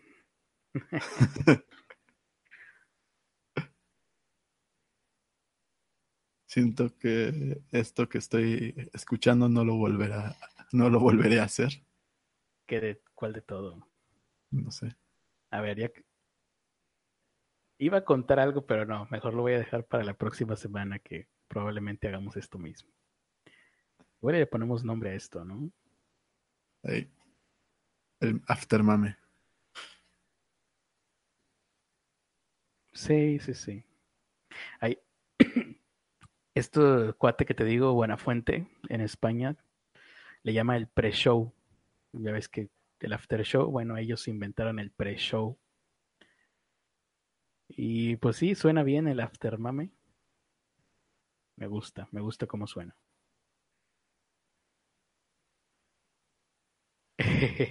Está chillando Beto. Estuvo padre ese, ese momento.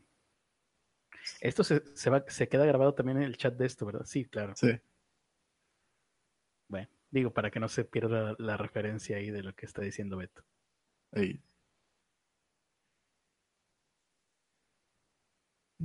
En- dice aquí Héctor Vega que en algún momento vamos a decir algo que va a desencadenar un swatting masivo. ¿Qué swatting? Hace, a finales, a finales del año pasado hubo un caso de swatting bien, bien gacho, ¿no? ¿Por ¿Sí qué swatting? No sé qué swatting. Ah, el swatting. eh, ya lleva años eso. Me acuerdo que cuando lo hablamos en antimateria, bueno, lo bueno es que esto está fuera del aire. Cuando lo hablamos en antimateria, el pinche Argel estaba terco de que eso no era verdad, que el swatting eran, eran fake news, que, que eran falsas, eran noticias de The Onion o algo así. Porque el swatting se trata de que cuando estás jugando videojuegos, no sé, algún güey que te quiere trolear se entera de tu dirección por una u otra vía y mientras estás jugando, este es el chiste, tiene que estarse transmitiendo a través de Twitch o de algún sistema de streaming de videojuegos para que te mandan al SWAT a tu casa. Allá en Estados Unidos al parecer es mucho más fácil que el SWAT eh, responda a llamadas anónimas. Entonces alguien anónimo habla y eh, en la tal casa, tal dirección, hay droga. Y te llega el SWAT en Estados Unidos y llega pues tumbando puertas y rompiendo ventanas. Y lo divertido del swatting es que todo esto se transmite a través de Twitch. Eh, los trolls disfrutan viendo cómo a la gente que está jugando en su streaming de repente le abren la puerta, lo tumban al suelo, lo catean todo el lugar, entran perros policía buscando droga y, y pues al final no hay nada más que un pobre güey muerto de miedo y jugando Call of Duty, que casi siempre ese es el juego que están jugando. Y así pasó durante muchos años. Hay muchos, si tú buscas swatting en YouTube, hay muchos eh, transmisiones. Le ha pasado a hombres y mujeres, pero más hombres. Hasta que el 29 de diciembre, creo, del año pasado, 2017, hacen esto, le hacen un swatting a una persona, pero creo que esta estaban jugando y uno le dice, te voy a mandar al SWAT, ¿no? Pero el otro le da una dirección que no era de él. Entonces el SWAT llegó a una dirección completamente ajena que no tenía nada que ver y que obviamente era de personas negras. Entonces el SWAT llegó en- abriendo fuego y mataron a un tipo afroamericano que ni siquiera jugaba videojuegos, ni siquiera tenía consola en su casa. Hubo un muerto por swatting y el cuate que está, que, que hizo, que provocó todo esto, está ahorita en la cárcel. Es un troll. Era, de hecho, creo, era un tipo que ya había hecho varios swattings de esto. O sea, no se dedicaba, pero sí lo hacía muy seguido. Es un troll de experiencia, vaya. Y antes de que lo arrestaran, me acuerdo que Keemstar, el, el güey que tiene el pro- su programa Drama Alert, lo llegó a entrevistar por vía telefónica cuando el güey estaba fugitivo de la justicia. Quién sabe desde dónde se conectó y habló con él por Skype y, y hizo ahí su, su entrevista. Y eso fue lo último y más interesante que ha pasado respecto al swatting. Así Sí, que ahora ya tienen Y al, final, Juanito, Juanito Estrella entendió que no era fake news. ¿Cómo? ¿Juanito qué? Juanito Estrella al final entendió que no era fake news o siguió empecinado. Ah, no, yo le, le demostré ahí que, que era real. Estaba viendo en el 32. Véanlo, disfrútenlo. Pero ¿por qué salió esa conversación ahí en... Estaban hablando de algo de mí, ¿verdad? Sí, los testigos estaban diciendo, ay, es que es extraño eh, el, el otro programa porque, porque a, a mí me encantaba ver Goldies ¿no? y esas cosas. Que, Y que yo extraño cuando era talla 34 y no por eso voy a andar de necio ahí pidiendo cosas que ya no se pueden. Algún día fuiste de mi talla. Sí. Como a los 17, ¿verdad? Pero sí. Pero, pero bueno, de ahí salió y este, este Toño pues, les empezó a platicar alguna, Vean el programa 34 de Nel. unas cosas filmando el programa 34 en él. Acabo de darme cuenta de que hablaste, co- ahorita que hablaste como Toño, me, me acabo de dar cuenta que Toño es Napa, el del arte de amarte. ¿El de qué? El arte de amarte con Napa, Ah, ya, ya, ya. Estás hablando del Doctor Goku. exactamente. Yo nunca he visto el Doctor Goku, pero Pero acabas de hablar como Napa. lo acabo de de- deducir, dedujar, dedujir. Lo deduxe. Lo, lo deduciste.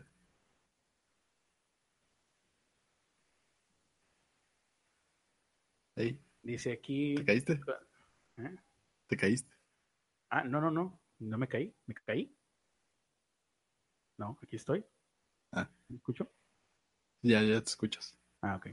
Dice mente en coma, pero hubiera sido peor si no hubiera entrado Magda. ¿Quién es Magda? No, no, no sé No, de qué hablas. Dice aquí, los primeros que hicieron sin Critter estuvieron medio pinches.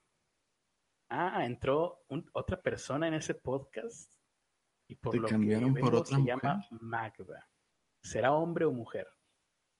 No asuma su género. ¿Mm? ¿Qué? No asuma su género.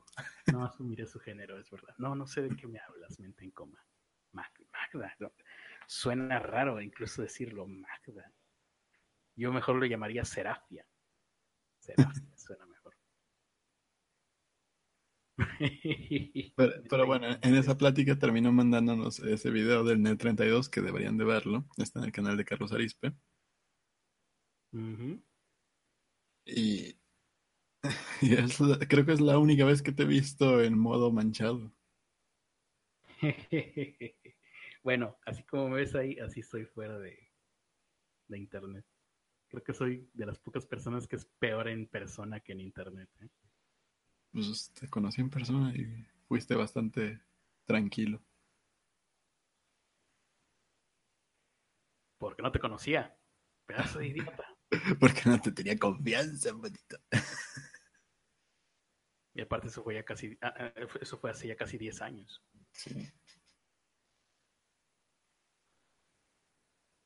¿Qué dice aquí? Que apenas es 30. ¿30 qué? Ah, de talla, ¿De qué? de talla. Ah, de talla. No, estás. Estás muy delgado, Beto. ¿Cuánto debe de ser una persona de... Depende de su estatura, ¿verdad? Depende de la estatura, pero Mm. eh, tú, tú eres más chaparrito que yo, pues se supone que yo debería estar en 30, 32. No, pues estoy bien jodido entonces. Soy 44 ahorita, imagínate. Pues a chingarle. Sí, soy 44 y tengo los pantalones para comprobarlo. Oh, por eso, eh, métete al... ¿Cómo, cómo dijiste? ¿Cómo que? Al maratón ese que dijiste. Ah, en lugar de hacer un 24 por 24 debería de hacer un, un, un circuito que aunque sea de CrossFit, ¿no? Eh, no, con que, con que sea de correr, porque creo que de CrossFit te romperías a medio camino. No, con, con correr también me fregaría. Y dicen que, que Mm. Kairos es Magda. No, no creo porque no sé a quién, de quién me estás hablando. Magda, qué extraño nombre. Suena- no sé, sue- suena como, como, como, que me estoy, este, ¿cómo se dice? Incluso daña el, la epiglotis, ¿no? De tener que pronunciar Magda, Magda. No, no es agradable. Mente en coma dice, ¿qué opinas de empezar el movimiento post-guapo? No, acá hay otro más interesante. Ahorita vamos a ese, que no sé de qué se trata, pero Beto González dice, Critter, lo de Amado y Liliana fue planeado. Yo creo que sí, tardaste demasiado en la introducción. Eh, no, Beto González, claro que no. No, No, fue planeado. este- ah, por, por supuesto que no fue planeado. Este Carlos no hizo nada de tiempo la primera hora para que llegara alguien más. Por fin, por fin voy a utilizar mis eh, clases de actuación. claro que no, Beto González. De ninguna manera podría haber planeado tal cosa. Fue algo que se dio de forma fortuita y que resultó sumamente divertido para todos. Listo. Estoy seguro de que todos se la creyeron. Ahora sí voy a volver a abrir el micrófono.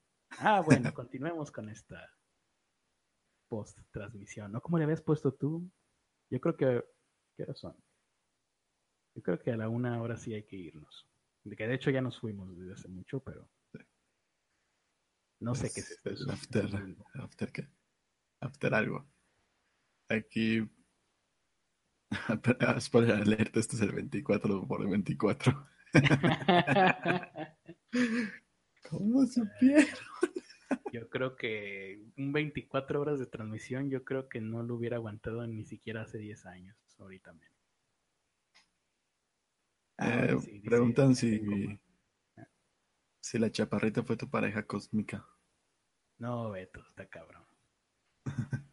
Pero, pero, pero te agradezco el voto de confianza, pero... Eh, Mente en coma dice, oye Critter, ¿qué opinas de empezar el movimiento post-guapo para esos que logramos trascender los estándares de belleza actuales? Eh, que ya existe. Se llama, ¿cómo? Body Positivity o cómo? Sí, claro, es más hacia las mujeres, pero los hombres de verdad tenemos curvas.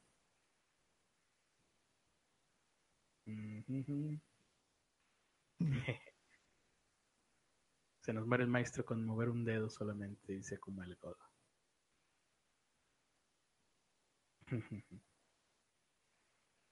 Y bueno, ya son todos los comentarios. Pues yo creo que ya nos vamos a ir, condenados. Que ya nadie dice nada. Ya, no nos quieren. Ya no nos quieren.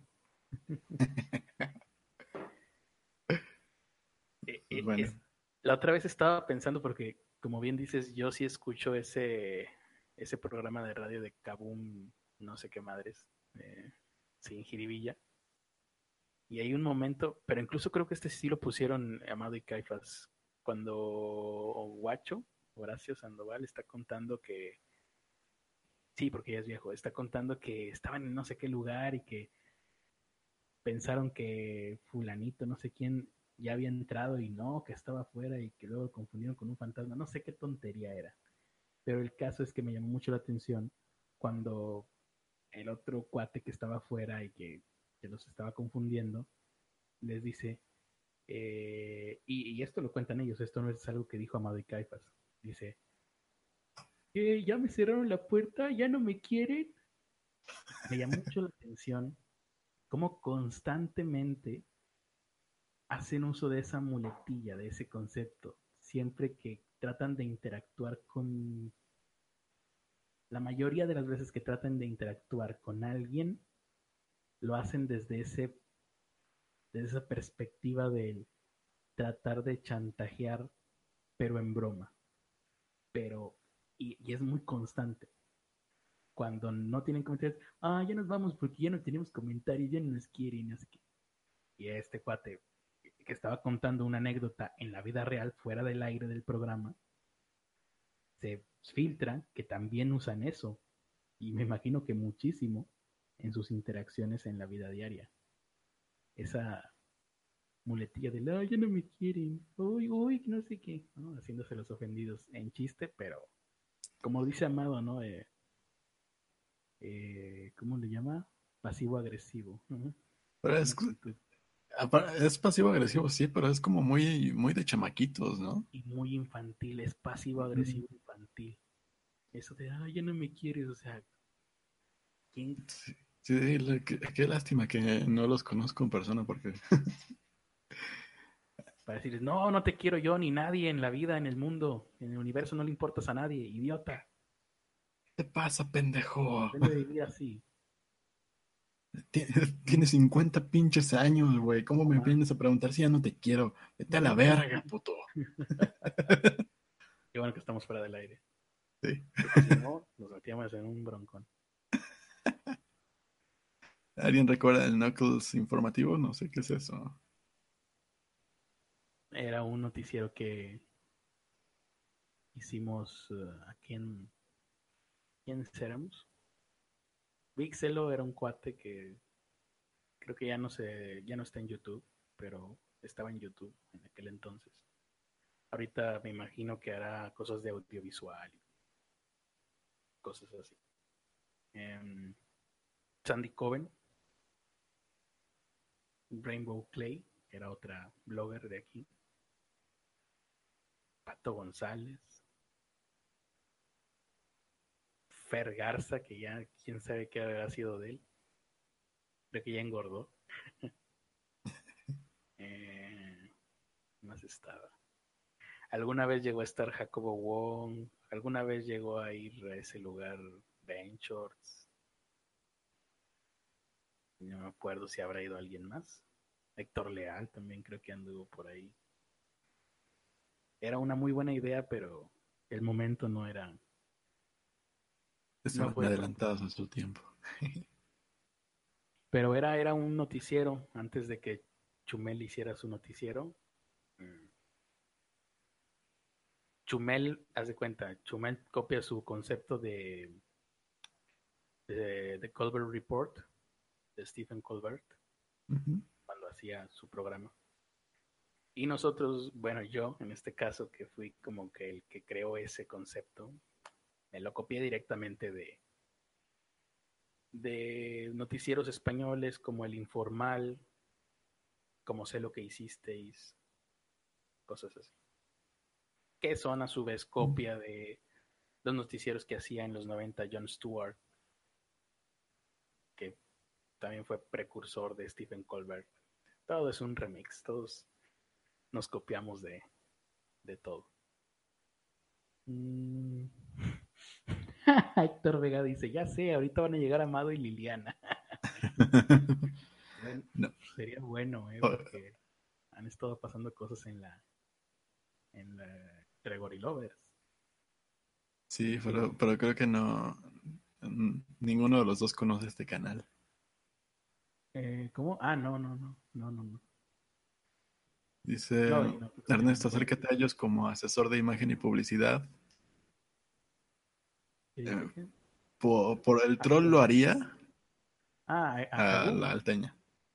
Ajá.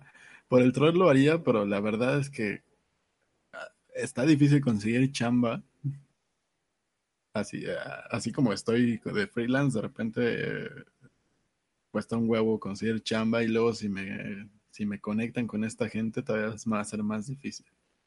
Pues sí, pregúntale al topo a ver qué, qué tal le fue. A lo mejor él te puede eh, asesorar al respecto. No, pues prefiero, prefiero seguir así como estoy. Dice Eh. Leylink. Magda era una psicóloga que entró en un come si te vas una vez. Creo que lo tienes en tus archivos antimaterianos. Mm, No, no, no. No me suena para nada. No sé de qué hablas, Leylink. ¿Qué, qué cosa extraña. Seguramente es un efecto Mandela que tienes, Leylink. Y, y estás confundido, confundida o confundide, como dicen ahora. Este, porque no, eso jamás existió, ¿no? No, no recuerdo a nadie con esas características que tú mencionas. A lo mejor lo estás confundiendo con Julio Vega, que alguna vez hizo el personaje de Julio Regalado. Seguramente es eso.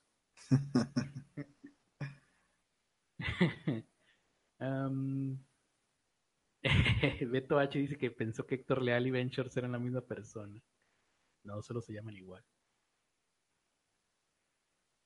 Dice, dice Beto González, yo conocí a Ventures en un pal norte, está más chaparro que yo, pues claro. Creo que tiene mi, para que veas lo chaparro que está, creo que tiene mi estatura. No, creo que está mucho por tú. Francisco Pango dice que amó ese noticiero, nunca superará esa pérdida. Algún día lo harás. Podría decir que era un concepto adelantado a su época, pero no, es mentira, era un concepto ya viejo para su época. Eh, fíjate, nunca, creo que nunca he contado esto, o si lo conté, lo conté en algún audio perdido, igual que va a estar este audio perdido por ahí. Pero antes de que saliera estos cuates de chismes, eh, Salseo YouTuber, eh, MauRG1, eh, y pues todos los demás, ¿no? Todos estos cuates que se dedican a, a decir chismes de YouTube, de youtubers, de bloggers, de influencers en general. Eh, yo había vaticinado que eso iba a suceder. Lo, y lo llegué a esa conclusión por el siguiente razonamiento. En la televisión eh, tradicional empieza a haber programas de chismes en el momento en el que los, los medios de producción, la velocidad que tenían que tener las producciones, era tal que el producto, llamémosle telenovelas, llamémosle programas de televisión unitarios, ser, bueno, no había series en aquella época, pero pues todo lo que se hacía en televisión empieza a bajar de calidad porque se tiene que hacer más rápido, se tiene que hacer con menos dinero. Estoy hablando de los noventas. En los ochentas todavía había mucho dinero, las cosas también eran más lentas, había menos opciones. En los noventas llega la televisión por cable, llegan más opciones, aún no hay internet, pero había un montón de canales en las casas de las personas que tenían dinero. En la mía no. Pero me contaban que sí, en otras casas los niños eran más felices y los padres eran más pudientes. Entonces, todo esto va haciendo el- cuando tu- tus canales tienden a aumentar, tu audiencia tiende a disminuir, porque se divide. Lo estamos viendo ahorita a lo bestia en YouTube, donde ya todo mundo va a tener muy pocos eh, suscriptores o seguidores, porque ahora hay miles de bloggers pero ya se veía un poco en los 90. Entonces todo esto hace que todo se abarate, todo se abarata. Y todo tiene menos calidad. Y cuando tu entretenimiento tiene menos calidad, ya no te puedes concentrar en, el, en, los programas, en las novelas, telenovelas, porque ya están más chafas. A lo mejor no lo notas, pero a lo mejor inconscientemente tienes esa sensación. Así que, ¿qué te queda para entretenerte? Buscar en la vida privada de las personas que se supone que te tendrían que estar entreteniendo. Y es por eso que surgen y tienen tanto mm, auge los programas de chismes en los noventas. La gente ya nos estaba entreteniendo con las novelas, o ya no era suficiente, ya nos estaba entreteniendo con los programas de televisión. Lo siguiente más interesante que el trabajo de un actor es su vida privada. Y a la gente no le importa porque a, él, a nosotros lo que nos importa es seguirnos entreteniendo. Esto noté yo que estaba pasando, que iba a pasar y que estaba pasando muy rápidamente en YouTube. Cuando te aburren los videoblogs, pues ya tienes un vínculo, por ejemplo, con Wherever Tomorrow, lo estuviste viendo durante, no sé, seis meses, un año, luego tú creces o te aburren esos videoblogs porque ya es lo mismo, que es lo siguiente, si ya tienes el vínculo con Wherever Tomorrow, ah, pues, y sobre todo ahora con las redes sociales y que ya todo lo privado es público, ay, pues a ver con quién anda, ay, mira, ahorita fue a tomarse un, fue a un Starbucks y en su fotografía se alcanzó a ver eh, el hombro de una muchacha, ¿no? Y ahí te, pasas unos minutos elucubrando. Y si de repente ah, oh, no es divertido. No era una muchacha, era, era el caede. O sí, y, luego de repente te encuentras con que un güey te está hablando de eso. Pues le pones atención a ese güey, lógicamente, porque ya trae, traes el, la referencia de, pues no sé, Wherever Tomorrow o, o este cuate Germán, ¿no? Esa es una herramienta que se, se aprovecha mucho en las películas, en, el cine, en Hollywood. En, Hollywood y en Bollywood. En México no es posible todavía, pero consta de lo siguiente. Tú haces un guion y cuando estás escribiendo lo importante y lo primero que te tienes que preocupar como escritor es que las personas se interesen en tus personajes. Para eso hay técnicas que tienen cierta...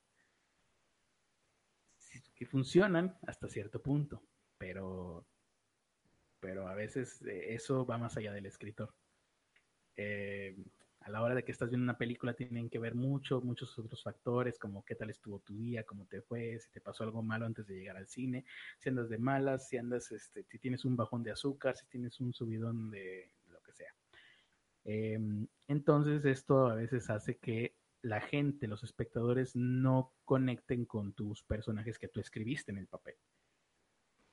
Trucos que, o bueno, las técnicas para que te intereses en mis personajes que yo escribí como escritor, que soy grandioso y genial, es eh, que tienes que conocer cosas sobre mi personaje. Por eso es que al principio de muchas películas se, se ven cosas como, hola, ¿qué tal hija? ¿Qué tal te fue en tu escuela? Muy bien, papá. Este, la maestra nos encargó que hiciéramos tal trabajo y voy a hacerlo con mi mejor amiga Jenny. Ah, perfecto.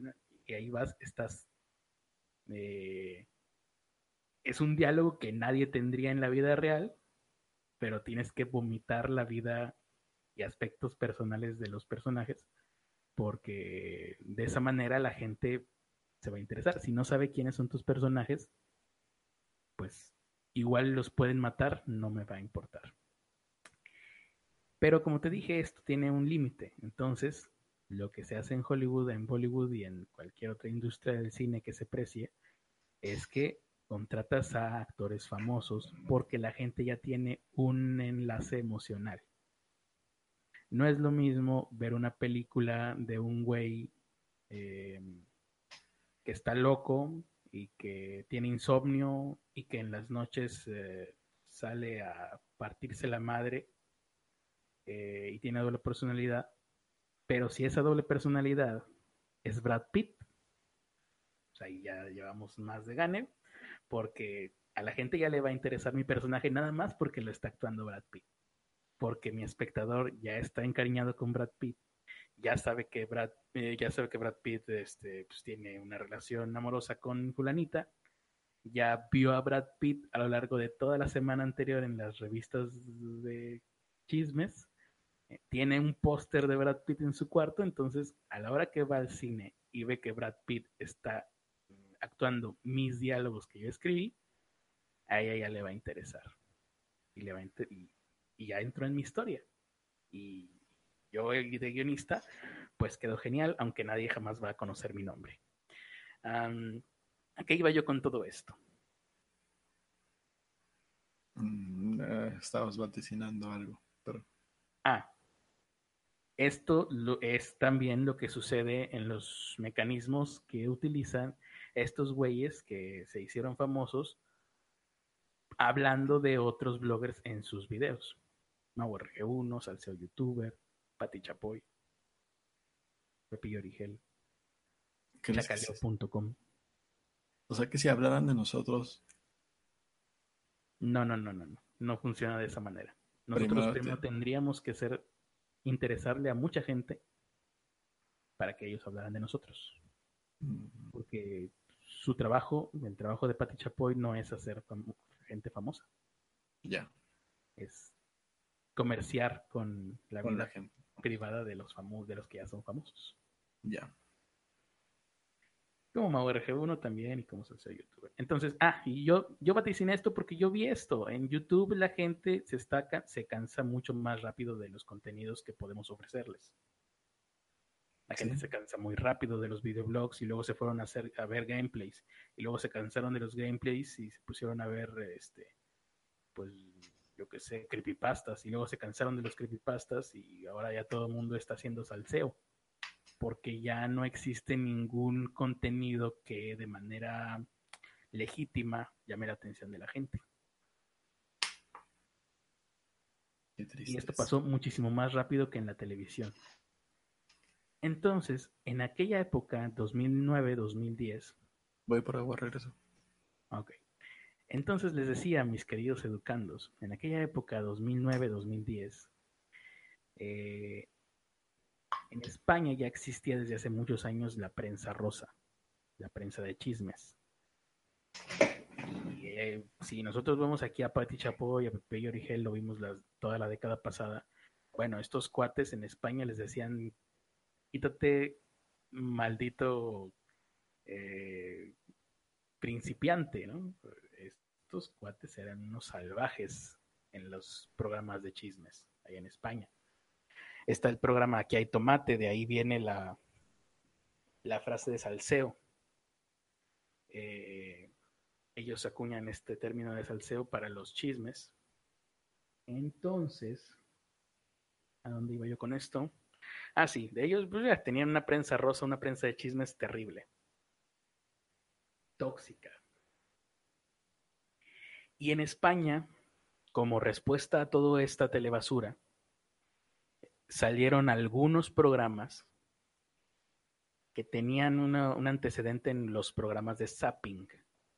Creo que en México no existe este término o no, no se ha experimentado con él, pero en España un programa de zapping es este programa que toma fragmentos de otros programas, algo así como lo que hacía Ventaneando aquí en México en sus inicios y que, les pusieron una demanda terrible y se armó un purrunzote. Bueno, en España lo desarrollaron un poco más el zapping y hacían parodias, hacían críticas, hacían chistes y eh, al mismo tiempo entre chiste y crítica, te desmenuzaban lo que pasaba en otros programas. Mm. Dice aquí, se quedan callados como cinco minutos. ¿Quiénes? Eh, ¿No nos escuchamos? ¿Nos seguimos escuchando? A ver. Díganme si se sigue escuchando. Pues aquí Héctor Vega dice que está embelesado oyéndome a mí. Gracias, Héctor Vega. Tú tienes un gran gusto. Eh, Dice Leylink, entonces los podcasts serían el próximo entretenimiento. No, jamás, eso nunca va a pasar. Em,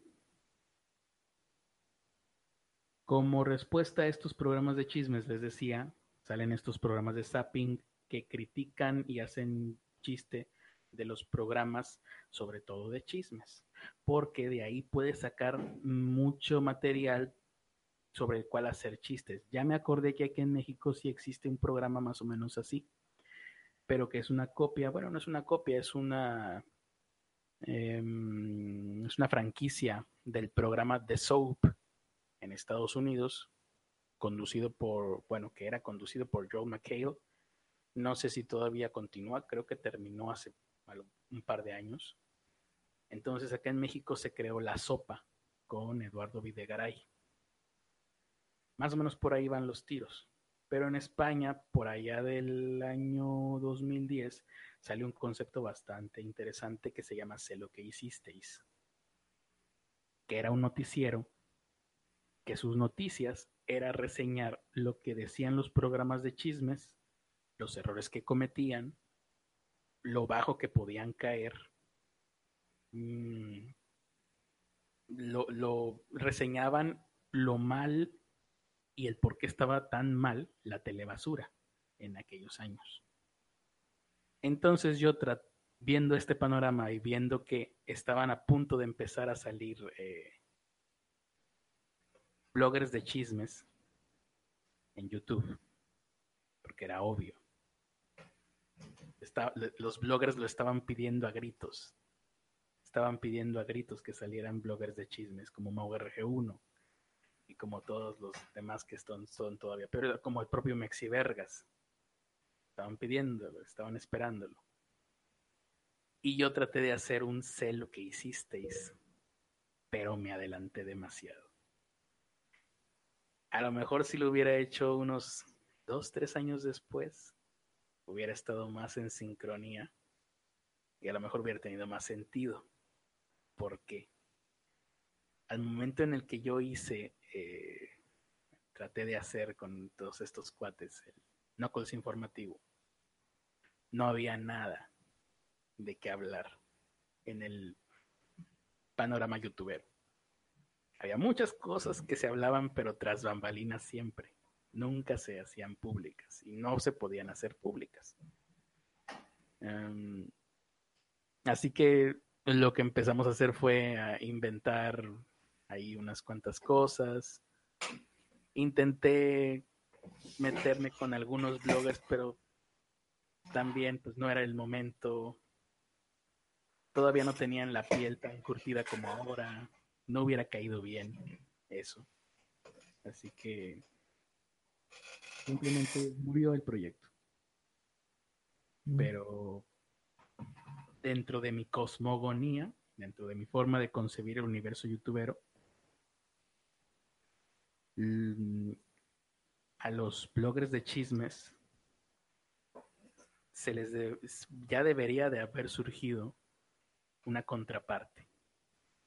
Y creo que esto lo escribí en algún lado, en un blog, en, un, en mi blog, en algún artículo. Personas que... Eras un futurista. Sí, personas que más bien soy un imbécil que no sabe en, qué, en qué momento hacer las cosas. Un, ¿Cómo se dice? Un un ansioso.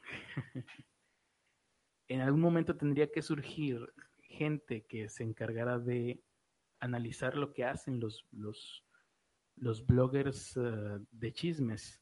Y un poquito ya está sucediendo, aunque no de la manera en la que yo me lo hubiera imaginado, aunque no con la con la producción y con la preparación y con el timing y con la comedia que yo lo hubiese previsto, Ah, si ustedes les interesa, pueden buscar en YouTube. Creo que todavía existirán fragmentos del programa Sé que hicisteis. Yo fui un gran fanático del trabajo de Ángel Martín, que es un comediante español. Creo que por ahí le copié algunas cosas alguna vez. Em, básicamente esa era, era, mi idea. Si ustedes ven estos, si ustedes buscan sé lo que hicisteis, verán lo que yo intentaba hacer en Knuckles, pero no había nadie a quien dispararle. Eh, y les decía, sí está sucediendo un poco, aunque obviamente de otra forma, más YouTube, porque ahora hay un montón de gente haciendo drama, haciendo salseo, ah, tratando de tomárselo incluso en serio, como el propio Mago RG1. A veces parece que el cuate se lo quisiera tomar en serio, pero nadie lo va a tomar en serio. Y hay un montón de güeyes un poco más, ¿cómo llamarlo? Porque no son transgresores. Un poco más radicales, un poco más toscos, un poco más asalvajados.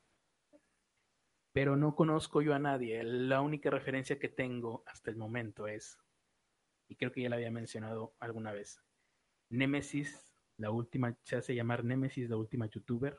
No sé quién sea, no sé de dónde venga, pero he visto un par de videos de ella y lo que hace en sus videos es criticar, tirarle a los güeyes que hacen salseo.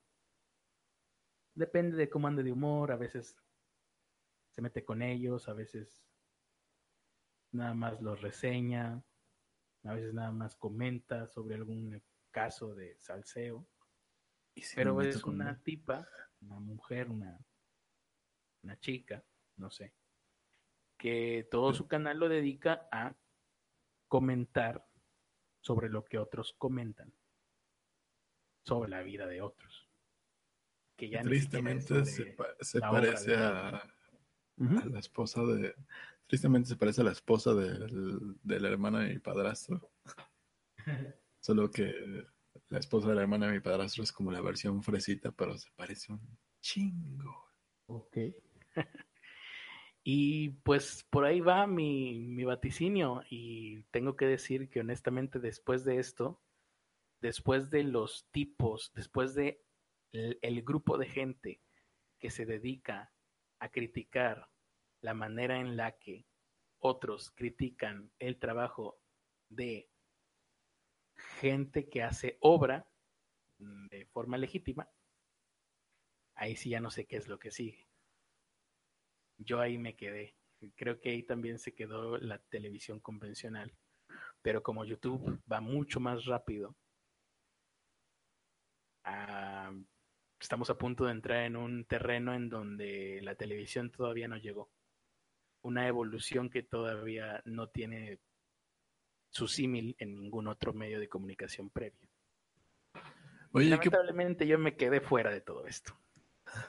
¿Y qué opinas de estos güeyes que se cuelgan santos que, que no son? ¿Güeyes que se qué? Que se cuelgan santos que no son. Estos güeyes que llegan y acusan a. Pues a banda que ya de por sí es criticada y que ni siquiera tuvieron nada que ver. Pues la verdad no sé cómo que. Como el, chama, el chamaquito que decía que le prestó no sé cuántos dineros a, al dado y que pues, buscándole tantito se ve que el, pinche maquito no ha salido nunca a su pinche pueblo, ¿no? Pues ahí, pues e, e, creo que esa es la, parte en la que no tengo idea. ¿Qué es eso? O como ah, el que me enseñaste tú, el de, el de Dallas, el güey que, jamás mostró su puto Twitter, ¿no? Porque yo quería hacer un challenge con ese video de Dallas, pero ya se me olvidó cómo se llama. no, espero que no lo recuerdes nunca, güey. Es una tortura ver ese pinche video. Sí, no recuerdo. A, lo mejor alguien lo ubica eh, de los que nos están viendo.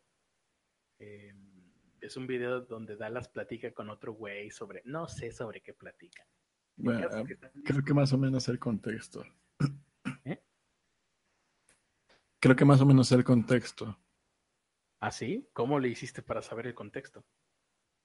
Ah, el contexto me, interesó más que ese pinche video feo. Ok. Había un tipo que se hizo pasar en las redes sociales por, eh, por Dallas. Y empezó a. Creó un perfil falso y empezó a pedir, ya saben, las nudes a, las chicas y y de repente pues ya estaban acusando al Dallas de, de pervi, de pedófilo, de muchas cosas.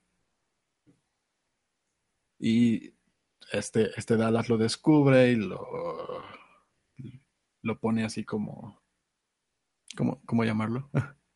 Pone en evidencia, ¿no? Lo, pone en evidencia y, y, muestra la foto de este güey. El güey se, eh, pues hace un pinche drama también. Y termina, termina hablando con él para decir así como de, esto puede proceder legalmente o podemos pararle aquí, pides una pinche disculpa y dejas de estar mamando, ¿no? El güey acepta, pide una disculpa y deja de estar mamando por un rato. Pero como ya, ya, lo ya tenía la atención de Dallas, ya lo tenía en Twitter, empezó a mandarle mensajes, mensajes, mensajes, mensajes. Y este, este Dallas empezó a hartar y total se lo borró de amigos para que ya no le llegaran sus pinches mensajes. Después de X tiempo dejó de contestar porque el güey ya estaba como pinche fangirl. Y el tipo empezó a, a crear capturas falsas, de, capturas de pantalla falsas de conversaciones de Twitter. Y empezó a publicarlas en sus redes sociales.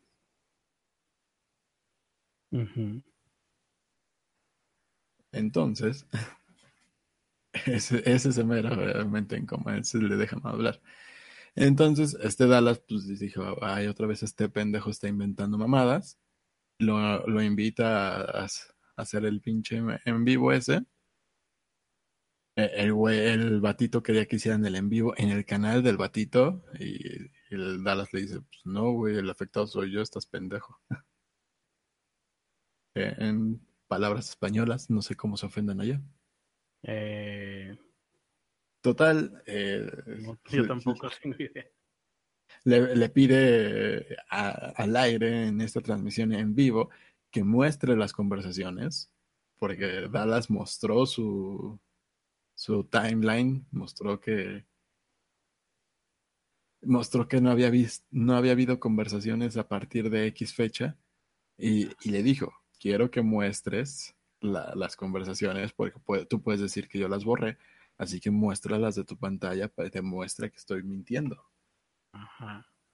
Y el güey empezó a aventarle, yo no tengo por qué mostrar ni más, pinche de desmadre, que duró, ¿qué? ¿cuántas horas? ¿Hora y media? El video dura una hora con 39, de los cuales más o menos una hora y media son de Dallas Review, ¿se llama? Sí, Dallas Review. Mm, haciendo un intercambio digno de Abbott y Costello con este cuate que quién sabe quién será, pero ustedes lo pueden ver el video. Está en, el, en un canal que se llama Dallas Sin Filtros, que seguramente pertenece a Dallas Review. Eh, el video es de hace una semana. por, en este momento tiene 502 mil vistas. Eh, el video se llama Dallas Review destapa en directo a un mentiroso que falsificó conversaciones. Les sugiero encarecidamente, que significa que cuesta mucho, les sugiero encarecidamente que algún día se tomen la libertad, porque esto es algo que se debe de hacer por pasión y amor, de escuchar este pues sí, va prácticamente escuchar, porque pues, son ellos dos frente a la webcam en todo momento. Pero de ver este video, yo, yo sostengo que ni siquiera los hermanos Marx hubieran logrado escribir un guion así. Y esto es eh, completamente improvisado al parecer, pero es una genialidad del humor involuntario entre Dallas Review y este otro güey discutiendo, pero, pero no, eh, hay un momento incluso en el que Dallas dice, yo no sé si este tipo es un genio o está loco, porque la manera en la que logra zigzaguear sus argumentos durante hora y media, yo no sé si yo lo intentara hacer, yo no lo lograría hacer así.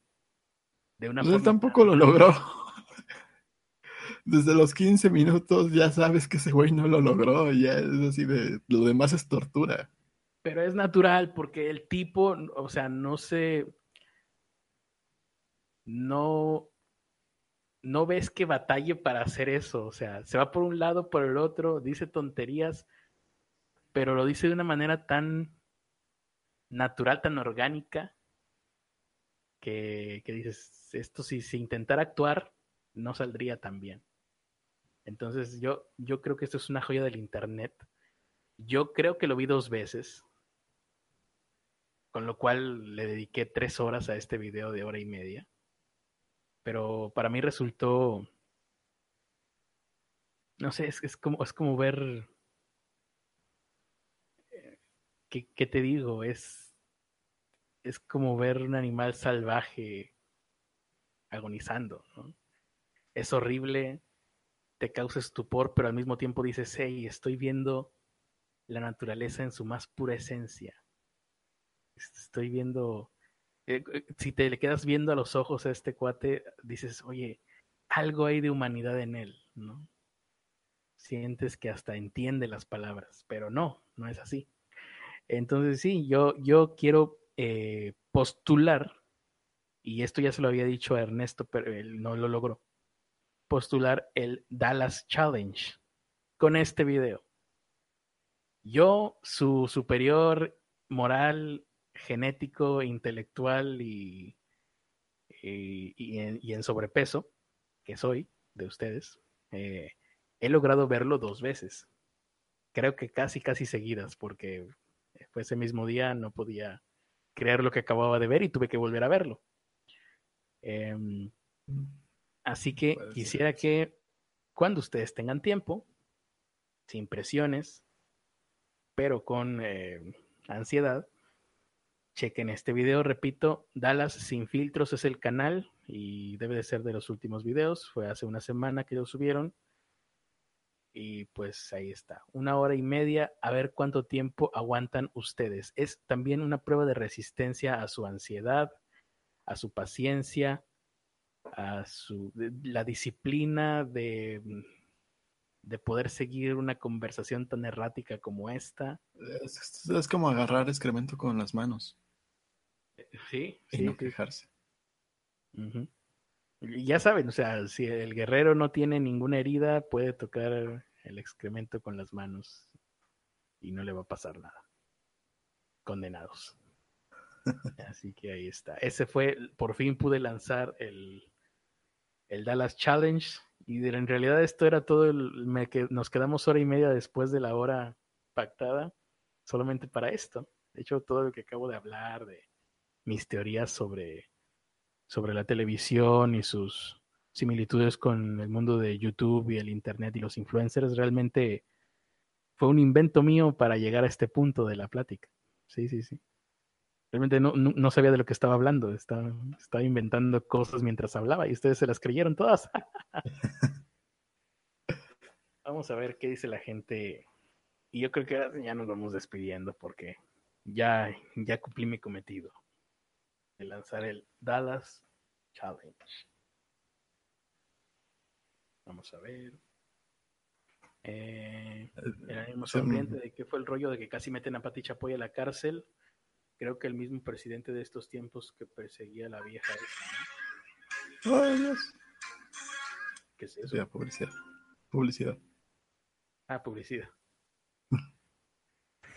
Por lo menos no te apareció. Por lo menos no fue un, uno de esos videos de gemidos. Sí, no, de esos que. No sé, estás viendo una página porno y bienvenido a la página porno, no sé qué. Yo, tú, no mames. ¿Quién se le ocurre? No. No sé si les ha tocado uno. Aquí se va a ver si qué tan asiduos son. De repente estás viendo videos acá chidos y te sale una pan un video, una pantalla, un anuncio tipo YouTube de esos intrusivos de una tipa con sobrepeso y en, en... No sé cuál dices. Eh, sí lo has visto. Una El que toca la ventana. Está viendo porno solo. Ándale, no me acordaba lo que decía. Esa. Una tipa con sobrepeso y así, sin topless, ¿no? Ahí. Tac, tac, tac. Estás viendo porno solo. Eh, no sé qué, no sé qué te ofrece, pero, pero no te interesa. Cualquier cosa que me, me puedes ofrecer la vida eterna en ese momento, no me va a interesar. Bueno. Déjame ver mi video de, de Sage Hub. Uh -huh. A ver, un comentario por ahí mientras yo hago otras cosas. Dice, he perdido hora y media de mi vida y quiero que me lo devuelvan. Ey, espera. te vamos a cobrar por esa hora y media, no te preocupes. en ese directo si hablan de Evangelion. Sí, sí, este da los reviews y habla de Evangelion. Es un especial de tres horas, es un especial de no sé cuántas horas. Eh, Menten Coma dice que hay un resumen en el canal principal de Dallas, que mejor vean eso. pero, e, ese no es el reto. Bueno, yo hasta ahorita alcancé 17 minutos y medio. No más. No, ese, e, el resumen en el canal principal de Dallas es como ir a Machu Picchu y no bajarte del autobús. No, no, no. Tienes que ir, subir, ver Machu Picchu, ver que entre los, entre las piedras no cabe ni un alfiler, y ya regresas y dices, ay, fui a Machu Picchu. Pero si no bajaste del camión, no puedes decir que estuviste en Machu Picchu, aunque geográficamente hayas estado ahí. No lo experimentaste. Eh, lo que se pierde por no usar AdBlocker eh, no, se, no se evita ni con AdBlocker. Ah, no, no, si se pudieran evitar. Eh, ya, creo que ya. He perdido hora y media de mi vida y quiero que me la devuelvan, dice Oscar. Em, eh, Oye, sí es cierto, eh, pobre gente. A ver, llevamos una hora y media de after ya. Sí. Más una hora de transmisión. Más una hora que estuvieron aquí esperándonos. Pobre gente. La verdad es que les pido una disculpa. Perdón. estable. Mm. Pero siempre puede ser peor.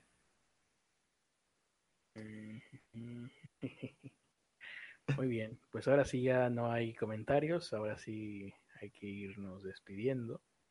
Obviamente no nos vamos a despedir de la misma manera porque esto no se transmitió, recuerden. Lo que preguntó Francisco Pango empieza con X. A ver, ¿no sería una qué? Francisco Pango qué? Eh, preguntó qué clase de... pues en cualquiera, ¿no? No, pues yo ya no ubico los sitios, yo nada más voy por la vida. bueno, yo, a mí me ha salido en el, de, eh, en el que empieza con X y termina con videos. Extreme Faulkner Farker videos. no. Eh, no, Extreme empieza con E. No, es que este es Xtreme. Eh, oye, y y si nos van a pagar con la transmisión, nos vamos a dormir y dejamos aquí abierto y que se escuche lo que se tengan que escuchar. Eh, un experimento genial, ¿no? Ok, pero pues. No. Yo, yo duermo en el otro cuarto entonces. Ah, pues se van a escuchar eh, los fantasmas entonces. No, yo digo se, van a escuchar mis ronquidos porque es, ronco muy cabrón. Sí, sí, sí. Yo alguna ocasión se me quedó mi grabadora de, de sonido, mi voice recorder, encendida por accidente. Y sí, logré grabar este unas cuantas horas, un par de horas de ronquidos míos. No tengo tanta apnea de sueño como pensaba, eso es bueno. Y tampoco se escucharon voces demoníacas ni de ultratumba, lo cual también es bueno. Yo ocupé una que se llama Dream Talk Recorder. Y sí, el 97% son ronquidos. Pero hubo cuatro grabaciones que fueron como todas raras porque es cuando hablo dormido. Hablas dormido. Ajá. En una, en dos digo groserías, así de mierda. No mames. Pero, creo que tienen explicaciones que a veces cuando estoy muy cansado porque hice actividad física o algo por el estilo, me duele todos los músculos. Entonces si me despierto como a la una, dos de la mañana, me siento todo el dolor en ese momento y, sí se me sale decir alguna grosería. Y, hay otras dos que no, no alcanzo a escuchar bien qué dice, pero que son ya frases un poco más estructuradas y que sí no recuerdo haberme despertado a decirlas. No manches. La- las groserías tienen más explicación porque sí, de repente siento dolor. Lo otro podría ser la, la clave de la vida, el universo y todo lo demás, y tú no vas No. a poder descifrarlo. O peor, ¿qué tal si dije los números de la lotería y los dije al revés por pendejo? Pues sí. Me quedé viendo Twitter y yo. A ver qué dice el Bronco, que ya le dijeron que siempre no. Que hasta que acabe la tarea, dijo su mamá. Uh, dice, aquí están diciendo que aceptan el 8x8, pero lo hacemos la próxima semana para que acabes tu chamba. Sí, ahorita tengo cosas que hacer. ¿Quién dijo que aceptan el 8 por A ver. A, Pa- No me haga mucho caso. a Pango H. ah, creo que hace rato dijeron, este, dijo lo mismo este Beto González. Mente en coma dice, haz una SMR comiendo flan en lo que queda de la transmisión, Criter. Mente en coma, si tuviera flan, ya no estaría transmitiendo, ya hubiera ido a comer. No me hagan Eh, mucho caso, pero existe fuerte. una buena posibilidad de que no haya tiempo suficiente para hablar de ese gran y completísimo análisis de Evangelion. Será para la próxima. Ya. Sí, porque ahorita yo ya lo guardé. lástima. De Sí. haber sabido que íbamos a extendernos un poquito más, unos dos minutos más, como ahorita. Lo hubiera sacado. Mi hermana también habla dormida y dice tonterías incomprensibles. Dice Chuyin, ¿ya, ¿ya leíste el de Chuyin? Ya dio sueño ahora sí. Ya, ya lo leí. Ah, ok, ok. Ya, ya, ya, ya. Pobre Chuyin. Mm, Eh, no sé. Mi ex me decía que decía que de repente cuando hablaba así decía cosas que eran entendibles. sí. No, a mí nada más me han dicho que de repente suelto gemidos, pero yo creo que cuando sucedió eso, estábamos durmiendo mucha gente, más de la que me gustaría, en un lugar esas veces que te quedas en una casa ajena y que son un chingo y pues ni modo, te quedas en el piso, entonces estábamos todos en el piso. Así que yo le echo la culpa a haber dormido en el piso, la incomodidad. eh. Ah, qué cosas, cuando uno es joven puede hacer tantas cosas idiotas. Yo ahorita ya no aguantaría dormir en el piso. Eh, a mí nunca me ha gustado dormir en casas ajenas. Lo, lo he hecho en mucho- muy pocas ocasiones, obviamente con mis ex, con mi mejor amiga. Con tus ex duermes en el piso. Ah, no, en el, en el piso, pues solo la, la vez que, la, bueno, no la vez, las veces de Canadá. Pero Dicen fue, que cuando duermes en un lugar en el que no estás acostumbrado, una parte de tu cerebro sigue despierta, no duermes del todo.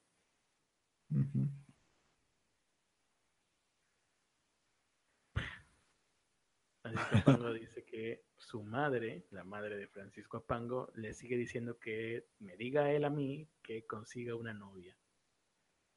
No sé con qué objetivo. No, para que te diga lo que haces mientras duermes. Ah, a lo mejor ese es el único objetivo que tiene todo mundo para conseguir pareja, ¿no? Sí, para que se, se quede en una silla frente a tu cama sentado viéndote. Por fin, por fin descubrí cuál es el objetivo de todos. eh, la razón por la cual inventaron el mito ese del amor eterno y todo eso. Realmente lo único que querían era ver si tenían un buen ciclo de sueño. Sí, obviamente. Y para no pagar una, una clínica del sueño, ¿no? Donde te hacen un estudio completo, dicen, no, pues mejor que salga gratis y me caso. Ah, creyeron que nunca los íbamos a descubrir, ¿eh? Ahora lo sabemos. El anónimo sonriente dice, ves el techo blanco y, y dices, este techo no lo conozco y después de eso no puedes dormir. Pero, pues cuando estás, estás a oscuras, ¿no? Y No, no alcanzo a ver el techo. O no sé si ya nos albureo. Eh, espero que no. Beto H entendí esa referencia. Eh, no. Yo no sé de qué es esa referencia. Creo que la de que, que consigas una novia, no sé. ¿De qué, perdón? Creo que la de que consigas una novia. ¿De que consiga una novia con techo? ¿Cómo? ¿Con vista al mar? Pues, sería bueno. Mm. Eh, Una novia con techo pues, tiene sus ventajas. Una novia con techo ya no tienes que cargar paraguas, por ejemplo. Una novia con techo, pues ya no tienes que buscar la sombrita cuando hace mucho sol. Eh, Creo que me gustaba más la de novia con vista al mar. Así pues, tendría más razones para visitarte, Carlos. Así, ah, qué bueno que Carlos ya tiene una novia con vista al mar. No, no, no, no, no. A mí me gusta más la novia con techo porque, por ejemplo, si la novia es más alta que tú, o sea, que yo, cual es muy posible, pues ya no utilizas paraguas, ¿no? Ya no tienes que cargarlo.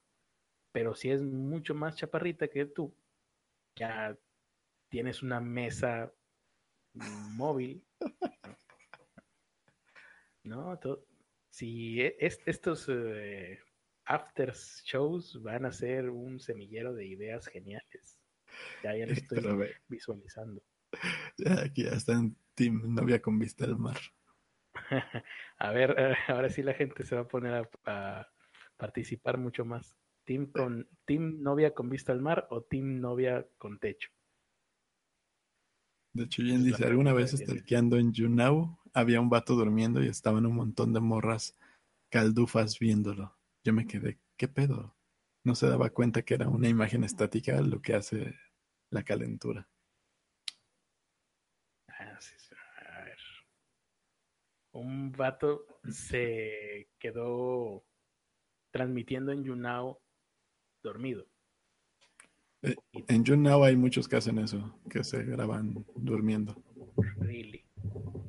Wow. Una vez hicimos eso hace 10 años.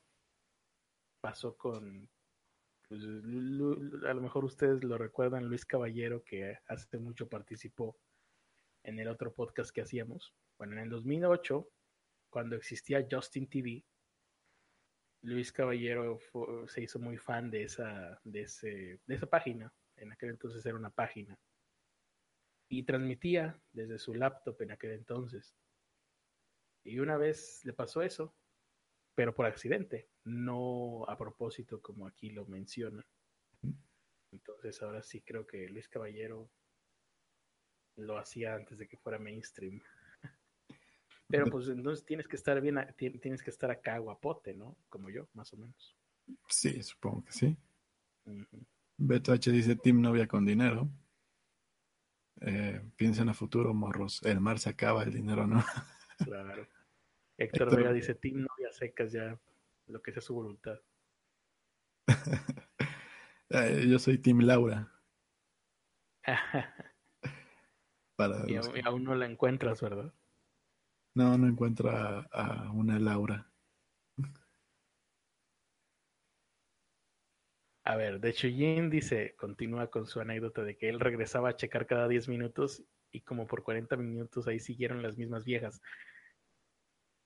Lo mismo podrían decir de ti, hecho, Jin. A lo mejor ellas estarán contando ahorita, no, hombre, estábamos viendo una transmisión de un güey acá bien sabrox que se quedó dormido. Y había un güey raro que se metía cada 10 minutos, quién sabe a qué. Se metía y se salía, se metía y se salía. No entendíamos. No nos dejaba en paz. Eh, Y con techo. De la- Eso sonó muy feo.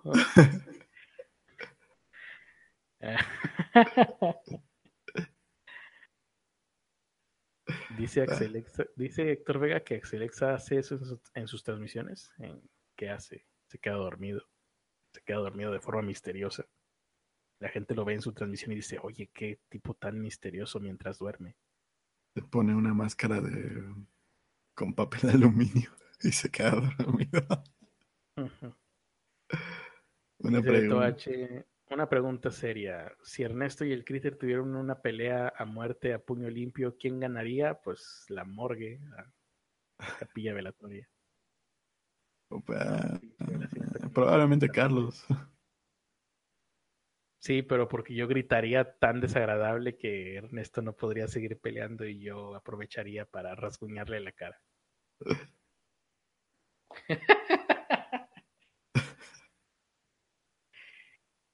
Lo imaginé. Eh, pero yo nada más, dice Chuyín, a ver, se trata de justificar de forma inútil. Eh, yo nada más iba a ver lo que decían. sí, lo mismo digo yo con los gorilovers. No, yo nomás estoy viendo, yo qué, no. Estaban tan apendejadas, dice, que decían, no está respirando y cosas así. Ay. Dice mente en coma que ambos moriríamos de un infarto. ¿Pero del mismo infarto o de infartos diferentes? Eh, tú te morirías del infarto de, de intentar golpearme. Ah, y, y yo me moriría del infarto de espantarme de que te moriste de un infarto. o, de, o, de, verme moviendo mis brazos de una forma tan obscena. ¿no? Todo se, de ver cómo al intentar golpearte se mueven todas mis carnes. Te horrorizarías. Sí. uh... Más notas. Dice aquí que el Bronco deja su destino en manos del Tribunal Electoral. o sea, al güey le dijeron que no, que se regrese a Nuevo León a seguir siendo un eh, gobernador, a seguir con su universidad ciudadana, que yo la dejé a medias. Y, y ya, nada más. Está bien. Se derrumbó su castillo de arena, dice aquí. Es una decisión acertada, bla, bla, bla, bla, bla. Ah, mira, dice Jaime Rodríguez, dice reporte índigo. Jaime Rodríguez, el Bronco, falsificó, simuló y compró muchas firmas y lo más delicado con uso de recursos públicos en día y horas hábiles, eh, bla, bla, bla. Le toca a Nuevo León castigarlo, uno está cabrón. Le toca a Nuevo León que nos vuelva, que no nos vuelva a ver la cara, le toca a Nuevo León revocarle el mandato por corrupto. No, no, nos estás poniendo mucha tarea, mano. Dice, ¿quién dice esto? Samuel García, diputado de Movimiento Ciudadano. No, pues confórmate con que no nos maten aquí. Está muy feo. Mm -hmm, pues sí, este... es que lo están acusando de robo de identidad. Ah, pues sí, por todas las los muertitos que, que votaron por él. Uh -huh. Aquí eh, de Chuyin dice que el vato que estaba dormido no estaba tan guapo, que se parecía a un tal Macaquiux o Sí, Macaquiux o Macaquiux. Héctor Vega dice Critter y Ernesto para el nuevo Smash Bros. No le vayan a decir a Hetz Antonio que dije esto, pero el nuevo Dragon Ball Super me recuerda totalmente a Smash Bros. Uy, se van a enojar contigo. Eh, ¿Sí te acuerdas de Smash Bros? Me acuerdo de Super Smash Bros. El de Nintendo 64 nada más. Pues básicamente es lo mismo, sacar a, a los güeyes de la plataforma. Ah, yo creo que lo hicieron así para que se hiciera más fácil hacer un videojuego, ¿no? Yo creo que sí. ¿Vieron el tráiler de Avengers? No. No, tengo 33 no, no lo años. No lo voy a. ¿Por qué tendría que ver eso? Ah, ahorita que terminemos. No, mañana temprano lo busco. Dice que meten como a todos falsificaron firmas, pero solo Márgara la libró, sí, quitando las firmas falsas. Eh, qué sorpresa, ¿no? Que la, que la esposa de un expresidente sea la única que consiguió la candidatura independiente, ¿no? Estoy muy sorprendido, de que hasta se me pusieron blancos los labios de la sorpresa, se me bajó la presión del impacto. Eh, Francisco Pango dice, Carlos, ¿en qué semestre de Arqui te quedaste?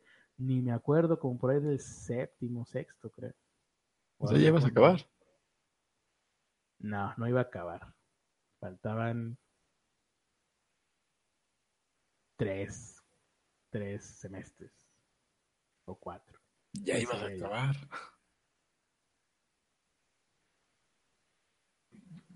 Es, es un año y medio o dos años, o sea, Estás más cerca del fin que del principio. pues sí, pero aún así todavía faltaba tiempo, Pretextos. tiempo y dinero que no tenía.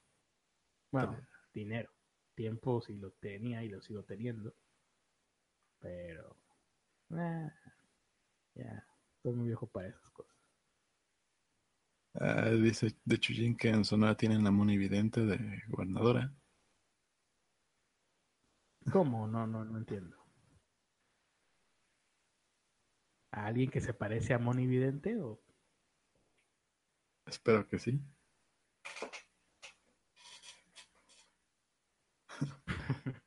Tanta carne asada y ver el cerro de la silla nos ha hecho medio pendejo. Ah, mira, Francisco Pango quiere que ya acabemos el hangout. Que nunca es tarde. Sí, ya acaba, Carlos, nunca es tarde. Pues ahorita sí ya es bien tarde, son las 2 de la noche, no, había, no me había fijado que son las 2 de la madrugada ya. Sí, según tú iba también a... Sí, Va. ahora por ser, por ser viernes, eh, decidimos no ser tan responsables. Por eso y que creo que tengo un eh, impulso inconsciente de, de regresar a mi vida real, porque todavía tengo muchos renders que hacer. Pero dice Héctor Vega, intenten no ser arquitecto, pero miren, miren nada más que pinche fandom más fiel. Esta madre. Me que me da, me da emoción. Francisco Pango dice, sirve que si te quedas sin papel puedes usarte el título. Pues ahora sí, que hay que terminar por segunda vez en esta noche. Eh, y ahora y ya, ya despedimos el programa. Esto ya no se transmitió. Definitivamente esto no fue transmitido. No, No sé ahora cómo vamos a terminar esta no transmisión que nadie está escuchando. Yo sé cómo la vamos a terminar. El verdadero nombre de Caifas, ¿eh?